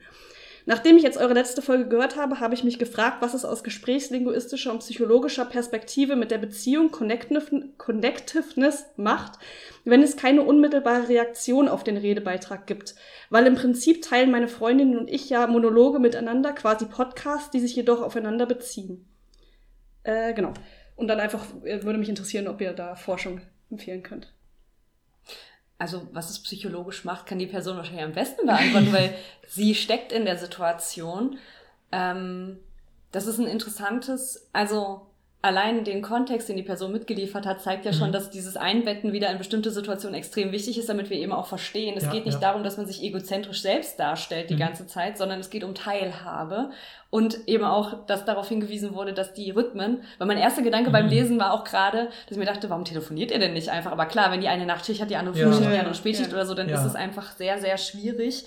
Ähm, und dann kommen Telefonate vielleicht alle drei Monate nur zustande und dann ist es sehr ja, dann, dann leidet man sozusagen an der, an der Distanz. Ähm. Ja, dann droht das ja auch dieses Typische, was mit Freundschaften passiert, dass sie ja so auslaufen. Ja, genau, das ja, Auseinandergehen. Ja, Weil Freundschaften beendet man ja auch ganz selten aktiv, es sei denn, man äh, Kinofilm, den wir beide noch nicht gesehen haben, sondern die faden einfach sozusagen aus, äh, weil es dafür auch keinen, Kommunik also keinen gesellschaftlichen Code gibt. Also mhm. anders als bei Beziehungen, wo man Schluss machen muss. Und zwar nicht, nicht am Telefon, sondern immer face to face, ist ja, auch so eine, so eine Goldregel. Also dazu sind mir tatsächlich ähm, keine, keine Studien bekannt, auf die ich verweisen mhm. könnte. Also das wird sich vielleicht ändern, wenn sowas häufiger vorkommt, mhm. aber. Und auch schätzen, dass es jetzt mehr zu Sprachnachrichten gibt, jetzt also, immer mehr. Ich muss auch mm. total denken an so Forschung zu so Brieffreundschaften oder so von früher, weil das wäre so früher so typisch. Ich habe zum Beispiel auch ganz lange noch mit einem Schulfreund von mir, dem, dem ich mich sehr gut verstanden habe, so eine Art Brieffreundschaft gehabt, wo wir so die ersten fünf, sechs Jahre des Studiums uns so ab und zu so vielleicht so, hm, zweimal im Jahr einen Brief hin und her geschickt haben, wo wir einfach so längere Dinge geschrieben mhm. haben. Und das war auch immer wie so ein Ritual, dass man weiß, jetzt setze ich mich hin und denke irgendwie ein bisschen über diesen Brief, lese ich nochmal durch, mache mir Notizen und so, ne, so wie äh, sie es ja auch beschrieben hat hier. Und das finde ich irgendwie ähnlich, dass es fast so ein bisschen ist wie dieses, hey, ich räume dir eben, ne, weil telefonieren wir vielleicht so hektisch und zu dritt werden wir uns eh nicht erwischen, aber ich räume dir Zeit ein, weil ich werde mich am Samstag oder wann auch immer meine Freizeit ist, hinsetzen, mir das anhören und auf dich reagieren. Das ist ja eine total klasse Herstellung von so Bindung und Beziehung, dass man die andere Person ja ernst nimmt. Und ich glaube, ne, haben wir auch schon drüber gesprochen am Anfang der Folge, dass ja Kommunikation ja immer diese Co-Konstruktion ist, wo man den anderen mitdenkt und wahrscheinlich ja, das ist ja das Typische bei, finde ich, bei Freundschaften und engen Bindungen, dass man diese Personen ja immer so, sage ich mal so mental, als mentale Modelle mit sich herumträgt und sich vielleicht überlegt, was würde denn jetzt X zu diesem Thema denken, wenn ich das mm. erlebe oder dass mm. man mhm. was erlebt und denkt, boah, das muss ich auf jeden Fall Sina erzählen, weil sie kann mit dieser mit Art von Situation super gut was anfangen mm. und mhm. freut sich oder keine Ahnung, wir können darüber sprechen und sowas.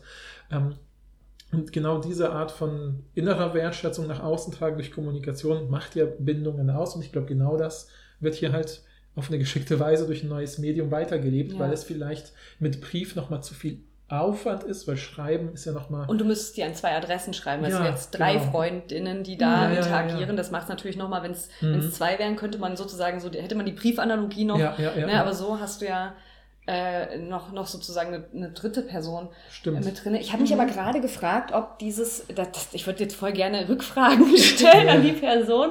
Sie können uns ähm, antworten unter Ja, sehr, sehr gerne. Das, das würde mich wirklich interessieren. Ähm, weil werden, also angenommen, ich bin eine der Freundinnen und ich verfasse jetzt so eine fünf Minuten Sprachnachricht. Mhm. mhm. Und wie Paul hat es ja gerade schon gesagt, man denkt ja die anderen auch mit. Also, dass Mhm. ich dann zum Beispiel sage, ja, äh, Barbara, und dann habe ich äh, den roten Schuh gesehen, da musste ich an dich denken, weil du Mhm. magst ja die Farbe rot oder irgendeine Ja, Story, ne? ja, so, dann klar. baue ich ja. Aber das führt ja sozusagen von der Intention, nämlich aus meinem Leben zu berichten, also führt nicht weg, aber Mhm. baut, denkt die anderen sozusagen mit. Und jetzt äh, wurde ja beschrieben, dass die Hörerinnen ähm, sich Notizen machen. Also mir persönlich wäre es echt so an. Also ich, ich, ich finde es wirklich spannend, weil es so fernab von dem ist, was ich ertrage. Mich nerven Sprachnachrichten. Ich verschicke die. Also mich Mhm. selber nerven die, aber ich verschicke die auch total gerne, weil ich ja dann und merke aber selber, das ist auch so ein Runterfaseln von Sachen. Wenn ich die geschrieben hätte, das wären Zweizeiler gewesen. Mhm, So wird so mhm, fünf Minuten Sprachnachricht. Also wenn man sich selber auch so findet im Ja, Gesprächsprozess. stimmt, Ja, immer ja, wenn ich. Sprachnachrichten von dir bekomme, entschuldigst du dich am Ende, dass es vier Minuten Ja, und du fängst dann an mit, jetzt rede ich genauso lange wie du, damit du dich nicht schlecht Ja, ja. Ähm, aber mich würde jetzt auch interessieren, die Länge müsste sich ja, also, weil, also eine initiiert sozusagen die, diese Sprachnachricht und fünf Minuten zum Beispiel so. Mhm, mhm. Und die anderen machen sich dann Notizen. Und dann müssen doch, dann schicken die doch aber auch eine Sprachnachricht zurück in den Ja. Raum, wo sie einerseits dann darauf reagieren, Mhm, mhm. aber auch aus ihrem Leben Mhm. erzählen. So Mhm. einmal frage ich mich dann auch, das von Zeit, also dann ist sozusagen die Person, die zuerst ähm, die Sprachnachricht in den Raum schickt, hat dann sozusagen das Vorrecht, weil also Mhm. diese, es besteht ja immer die Gefahr der Überschneidung. Also Ja. dass man sieht dann, oh, Barbara nimmt auch eine Sprachnachricht auf, aber Ja, dann ja, denkt man sich, ach egal, ich ziehe jetzt trotzdem durch hier. ne? so könnte man ja auch denken, so Konkurrenz im ja. Rederecht Ne, oder Senderecht. Ist ja auch, ist ja auch eine Möglichkeit. Ist voll witzig, weil da sieht man das, das typische linguistische Denken. Ich habe auch sofort gedacht, die müssen das koordinieren. Also entweder wissen sie, Barbara schickt immer donnerstags, äh, Laura schickt immer samstags und äh, Jenny schickt immer montags oder so. Ja.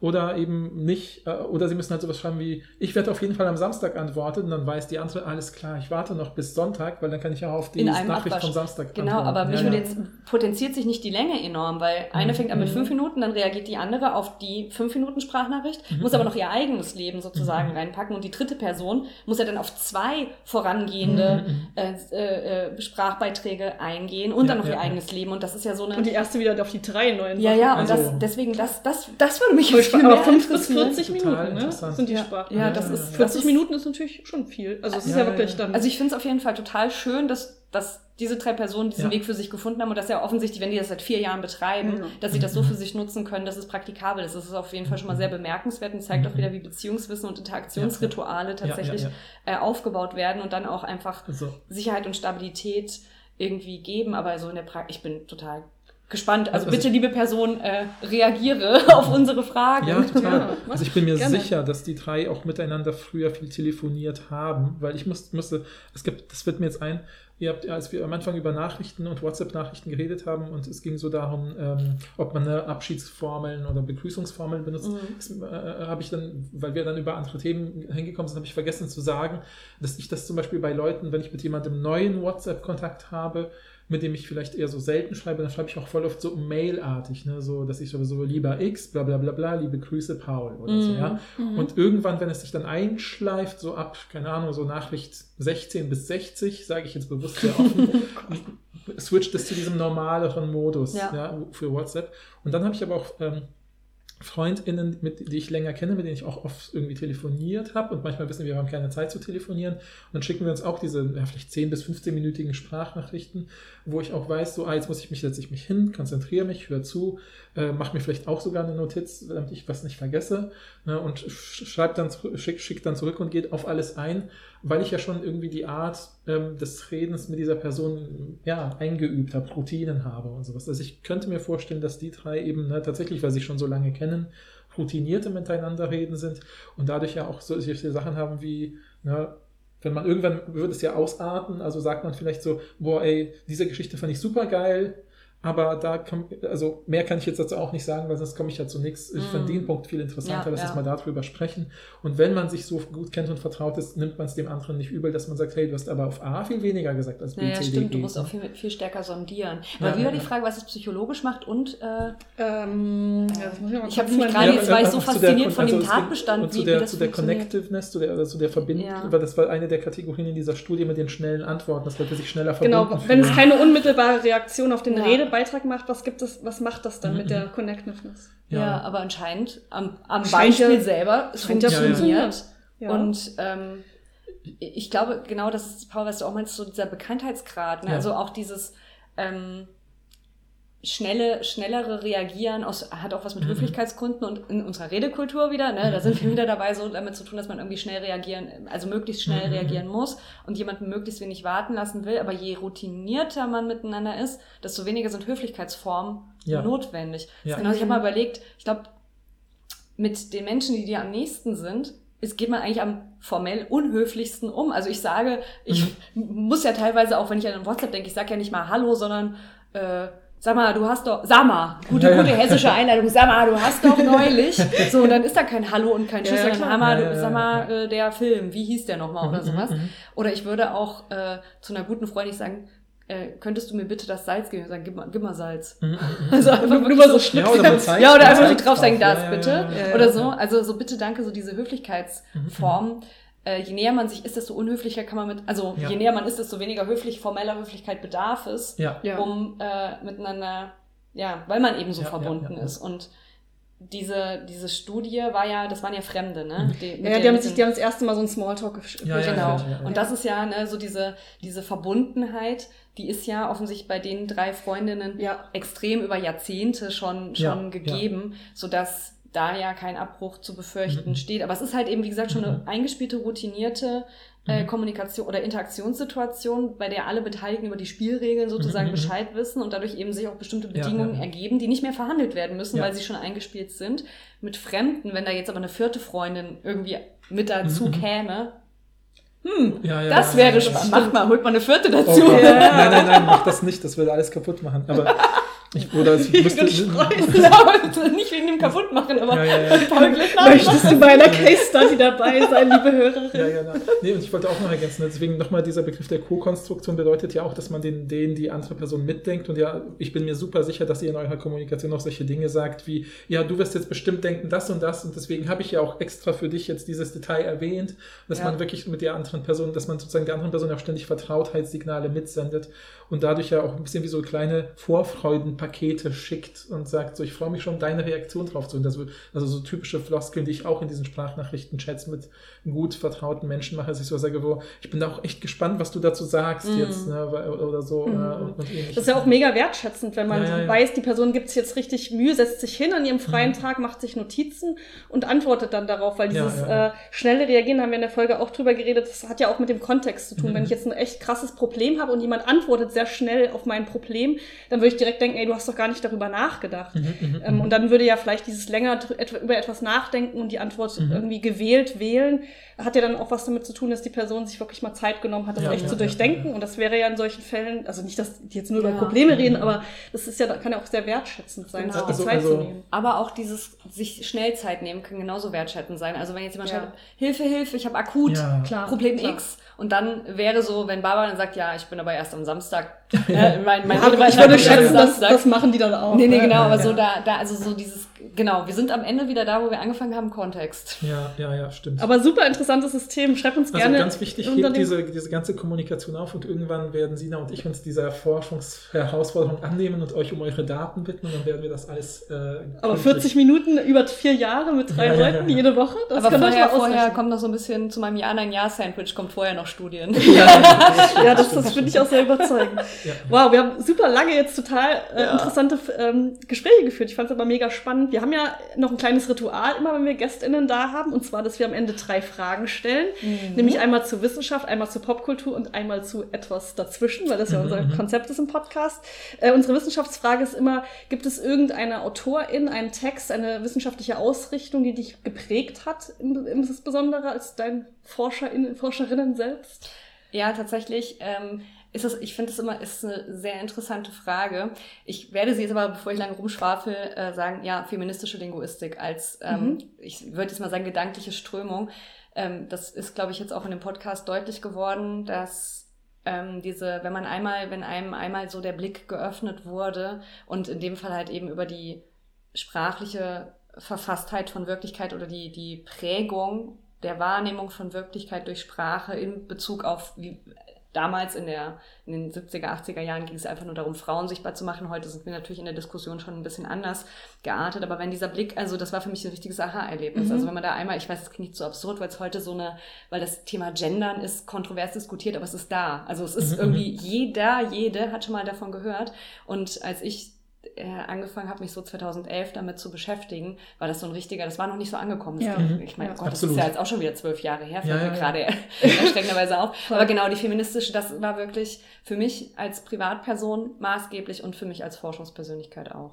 Ja, also falls es da irgendein so ein Standardwerk gibt oder irgendeine Übersicht, kannst du uns gerne ähm, auch noch mal später schreiben, dann verlinken wir das auch für die Ingrid. Samel, Einführung in die feministische Sprachwissenschaft von Mhm. 2000 ist das noch in Perfekt. Oller Schinken. Vielleicht ist da schon eine Neuauflage erschienen, aber das hat sehr schön ähm, alles zusammengefasst. Und tatsächlich gibt es mittlerweile auch einen Gender-Duden von Anja Steinhauer und Gabriele Diewald verfasst. Ähm, zuerst 2017 erschienen, das war auch so das nächste, wo ich mir dachte, ja, der Duden, also ich, ne, Mhm. jede Person kann über das Gender denken, was er oder sie möchte. Ähm, ich fand das beeindruckend und da ist auch so eine, sind neben so sprachlichen Tipps oder wie man gut, also oder wie man gendern ohne, ohne Stolpersteine am besten gendern könnte, sind halt eben auch nochmal so kurze Abrisse aus dieser feministischen Linguistik Mhm. mit drin. Mhm. Aber Ingrid Samel ist da halt einfach nochmal fachspezifisch und das hat mich damals halt wirklich sehr abgeholt äh, und mir da sehr geholfen in dieser komprimierten Zusammenfassung, Mhm. weil es viele Gebiete, also auch Gesprächsverhalten zum Beispiel oder eben auch dieses Stereotyp im Sprachgebrauch, womit ich mich dann später beschäftigt habe. Ähm, ja, ich höre jetzt auf zu reden, sonst Nee, voll, voll, voll, noch gut, voll gut für die Voll, voll, Tipps, voll gut. danke. Dann kommen wir zur Popkulturfrage. Gibt es denn irgendwas, was du äh, vor kurzem gelesen, gespielt, geschaut hast, was dich irgendwie besonders überzeugt hat in der Popkultur? Kann auch wirklich was sehr äh, Ja. Niederschwelliges Ja, sein. ich bin absolut im niederschwelligen Bereich dabei. Und zwar ähm, war diese Serie umso schöner, weil ich zuvor einen Serienflop habe. Ich werde den Serienflop gleich kurz umreißen, Ja. um euch zu sagen. Und das schließt auch an die Wissenschaftsfrage so ein bisschen an mit dem Gender-Ding. Ähm, ich glaube, Disney Plus ist es Ex Extraordinary. Ähm, ne, ne, äh, Das ist die gute Serie? ja, das ist die gute Serie. Ähm, ich neige leider dazu, selbst wenn ich denke, ich würde total geheimnisvoll sprechen, dass ich alles verrate. Deswegen will ich zu dieser Serie nichts Okay. weiter sagen, außer dass sie sehr weibliche Protagonistin, sehr unterhaltsam und es geht um Superkräfte. Aber wenn man die, ich habe die Folgenbeschreibung, da steht irgendwie, ich habe den Namen vergessen, aber äh, XY äh, ist auf der Suche nach ihren Superkräften. Und ich dachte, boah, nee. Mhm, Dann habe ich es mhm. mir angeguckt und dachte mir so, ach so, ah, das ist natürlich was ganz anderes. So. Und das. Okay. ähm, war unterhaltsam, irgendwie ähm, emotional ansprechend und, und jetzt kommt der Verweis zu der Flop-Serie, die ich davor angefangen habe. Diese Serie, also Extraordinary, würde den Bechtel-Test bestehen. Das heißt, da sind, ist eine weibliche Protagonistin, die namentlich bekannt ist und die redet mit anderen Frauen, die auch namentlich bekannt sind und es geht nicht um Männer. Mhm. Mhm. Ja. So dass er dieser, der ist nicht wissenschaftlich standardisiert, dieser Test, aber ähm, Populär wissenschaftlich. populär wissenschaftlich, genau. Und ähm, ich hatte zuvor eine andere Serie, die in der Beschreibung sehr interessant geklungen hat. Ich will sie niemandem kaputt machen, deswegen ich sage jetzt nicht weiter, wie sie heißt. Aber es ging ähm, um vier Frauen, so auch in den 30ern, vier schwarze Frauen, die ähm, alle ähm, sehr erfolgreich sind in ihrer Karriere. Und ich dachte mir so, ach, das ist immer ein total interessanter Zuschnitt an, an Mhm. Gruppe, der so noch nicht so im Fokus stand Mhm, mhm. es geht nur darum, Männerprobleme. Also eine Mhm. der äh, Personen ist lesbisch, aber dann hat die halt Frauen. Also es geht immer darum, Liebschaftsprobleme Mhm. zu klären und die dieses ähm, im Leben stehende.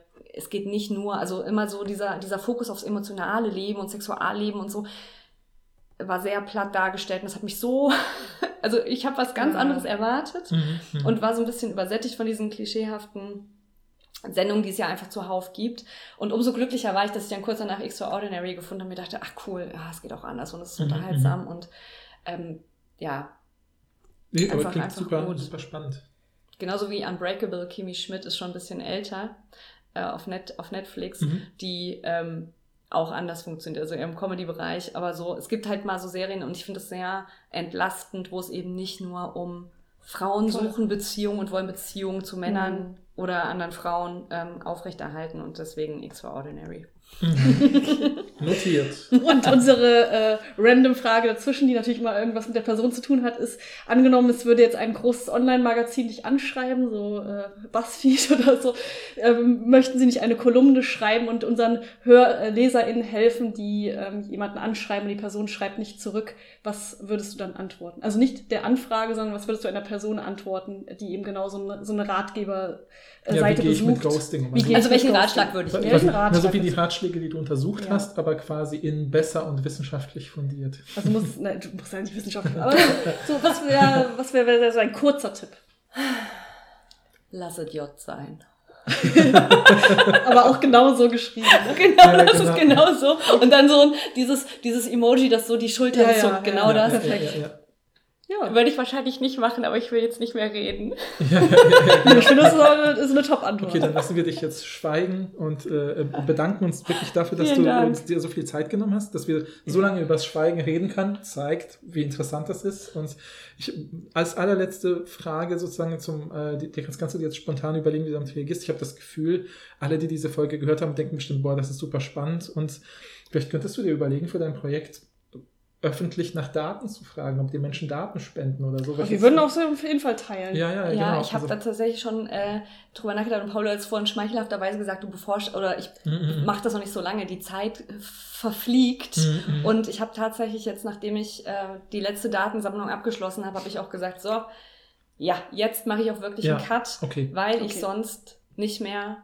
Ich habe die Daten alle schön sortiert Mhm, und klassifiziert. Ich muss sie jetzt natürlich noch weiter analysieren, aber ähm, ich, ich habe jetzt schon fast Angst. Also da liegen Mhm, garantiert mhm. noch ganz viele tolle Daten und ich bin auch gerne gespannt für eine Anschlussforschung, die vielleicht dann auch einfach jemand Ja, anderes machen ja. muss. Aber ich für mich habe jetzt festgestellt, boah, wenn ich jetzt weiter, weil ich, ich lechze auch immer noch nach mehr, aber meistens, also mein Korpus ist mittlerweile schon so groß, also es ist nicht riesig, aber es ist groß Mhm. genug, das Muster, also es gibt immer wieder starke Wiederholungen, Ja. sogar so stark, dass ich mir schon fast denke, haben die voneinander abgeschrieben? Aha, Hä? Das geht aha. doch gar nicht, weil die eine Datenerhebung ist aus dem Jahr so und so, aus Ort so und so und die andere von da. Mhm, ne? mhm. Kann also gar nicht sein. Aber diese Muster, Mhm. ne, so dass ich das Gefühl habe, okay, das, das, Korpus zeigt ist ja, dass es gesättigt ist, Ja, genau. genau. Ja, ja, Ja. absolut. Aber Okay. wenn, äh, wenn, wenn nochmal eine Anschlussforschung kommt, ich äh, komme drauf. Genau, Äh, kommt dazu. Auch wenn du Genau. über, die, Drauf über, die, äh, über den Trialog in dem Ja, ja. Auf äh, hören Fall. willst oder über das Sandwich, wir sind immer Ja, bereit, ja, ja. Also, Leute also, zu fragen. Also wenn, genau, wenn euch die Ergebnisse interessieren, folgt Sina. Äh, wir werden noch ja- zwei Artikel verlinken. Genau, genau. also und äh, ich krieg, krieg das bestimmt mit und äh, ja, also wirklich nochmal vielen, vielen lieben Ja, Dank, das war super interessant, Ja, also ich hab, Danke auch. Äh, war, war, ich bin die ganze Zeit richtig aufgeregt, positiv. Ja, es gibt auch, hast das Gefühl, es gibt immer noch so viel mehr, worüber man noch reden könnte. Ja, ja. Aber das können es wir ja einem ja die ganze Zeit auch. Bezüge und Einzelfälle und Spezialfälle an und so, aber ja, ich glaube, das ist irgendwie ähm, ähm, ist einfach eine total äh, dynamische und äh, spannende Folge gewesen und ich bin mir bin richtig äh, gespannt jetzt auf Feedback. von Schreibt uns gerne auch unter den Beitrag, den wir bei Instagram immer machen oder bei YouTube, dann kann Mhm, Sina mhm. das auch sich anschauen und Mhm. wenn sie Lust ja, und hat, wir darauf teilen auch immer reagieren. Feedback mit. Das sagen wir eigentlich zu selten. Also wir sagen auch immer unseren GästInnen, wenn wir Feedback bekommen, teilen wir denen Ja, das ja, auch das weiter stimmt. mit. Also das heißt, wenn wirklich jetzt auch, ne, wir haben ja auf einige der Instagram-Posts länger reagiert, wenn ihr das irgendwie gut, interessant oder äh, äh, vielleicht auch also gut interessant fandet oder weiterführende Fragen habt, schreibt uns und wir sind ja weiter mit den Gästinnen in Kontakt und kriegen da, äh, können euch dann reagieren. Vermitteln das gerne weiter, genau. Ja. Und dann hören wir uns beim nächsten Mal. Tschüss. Ciao.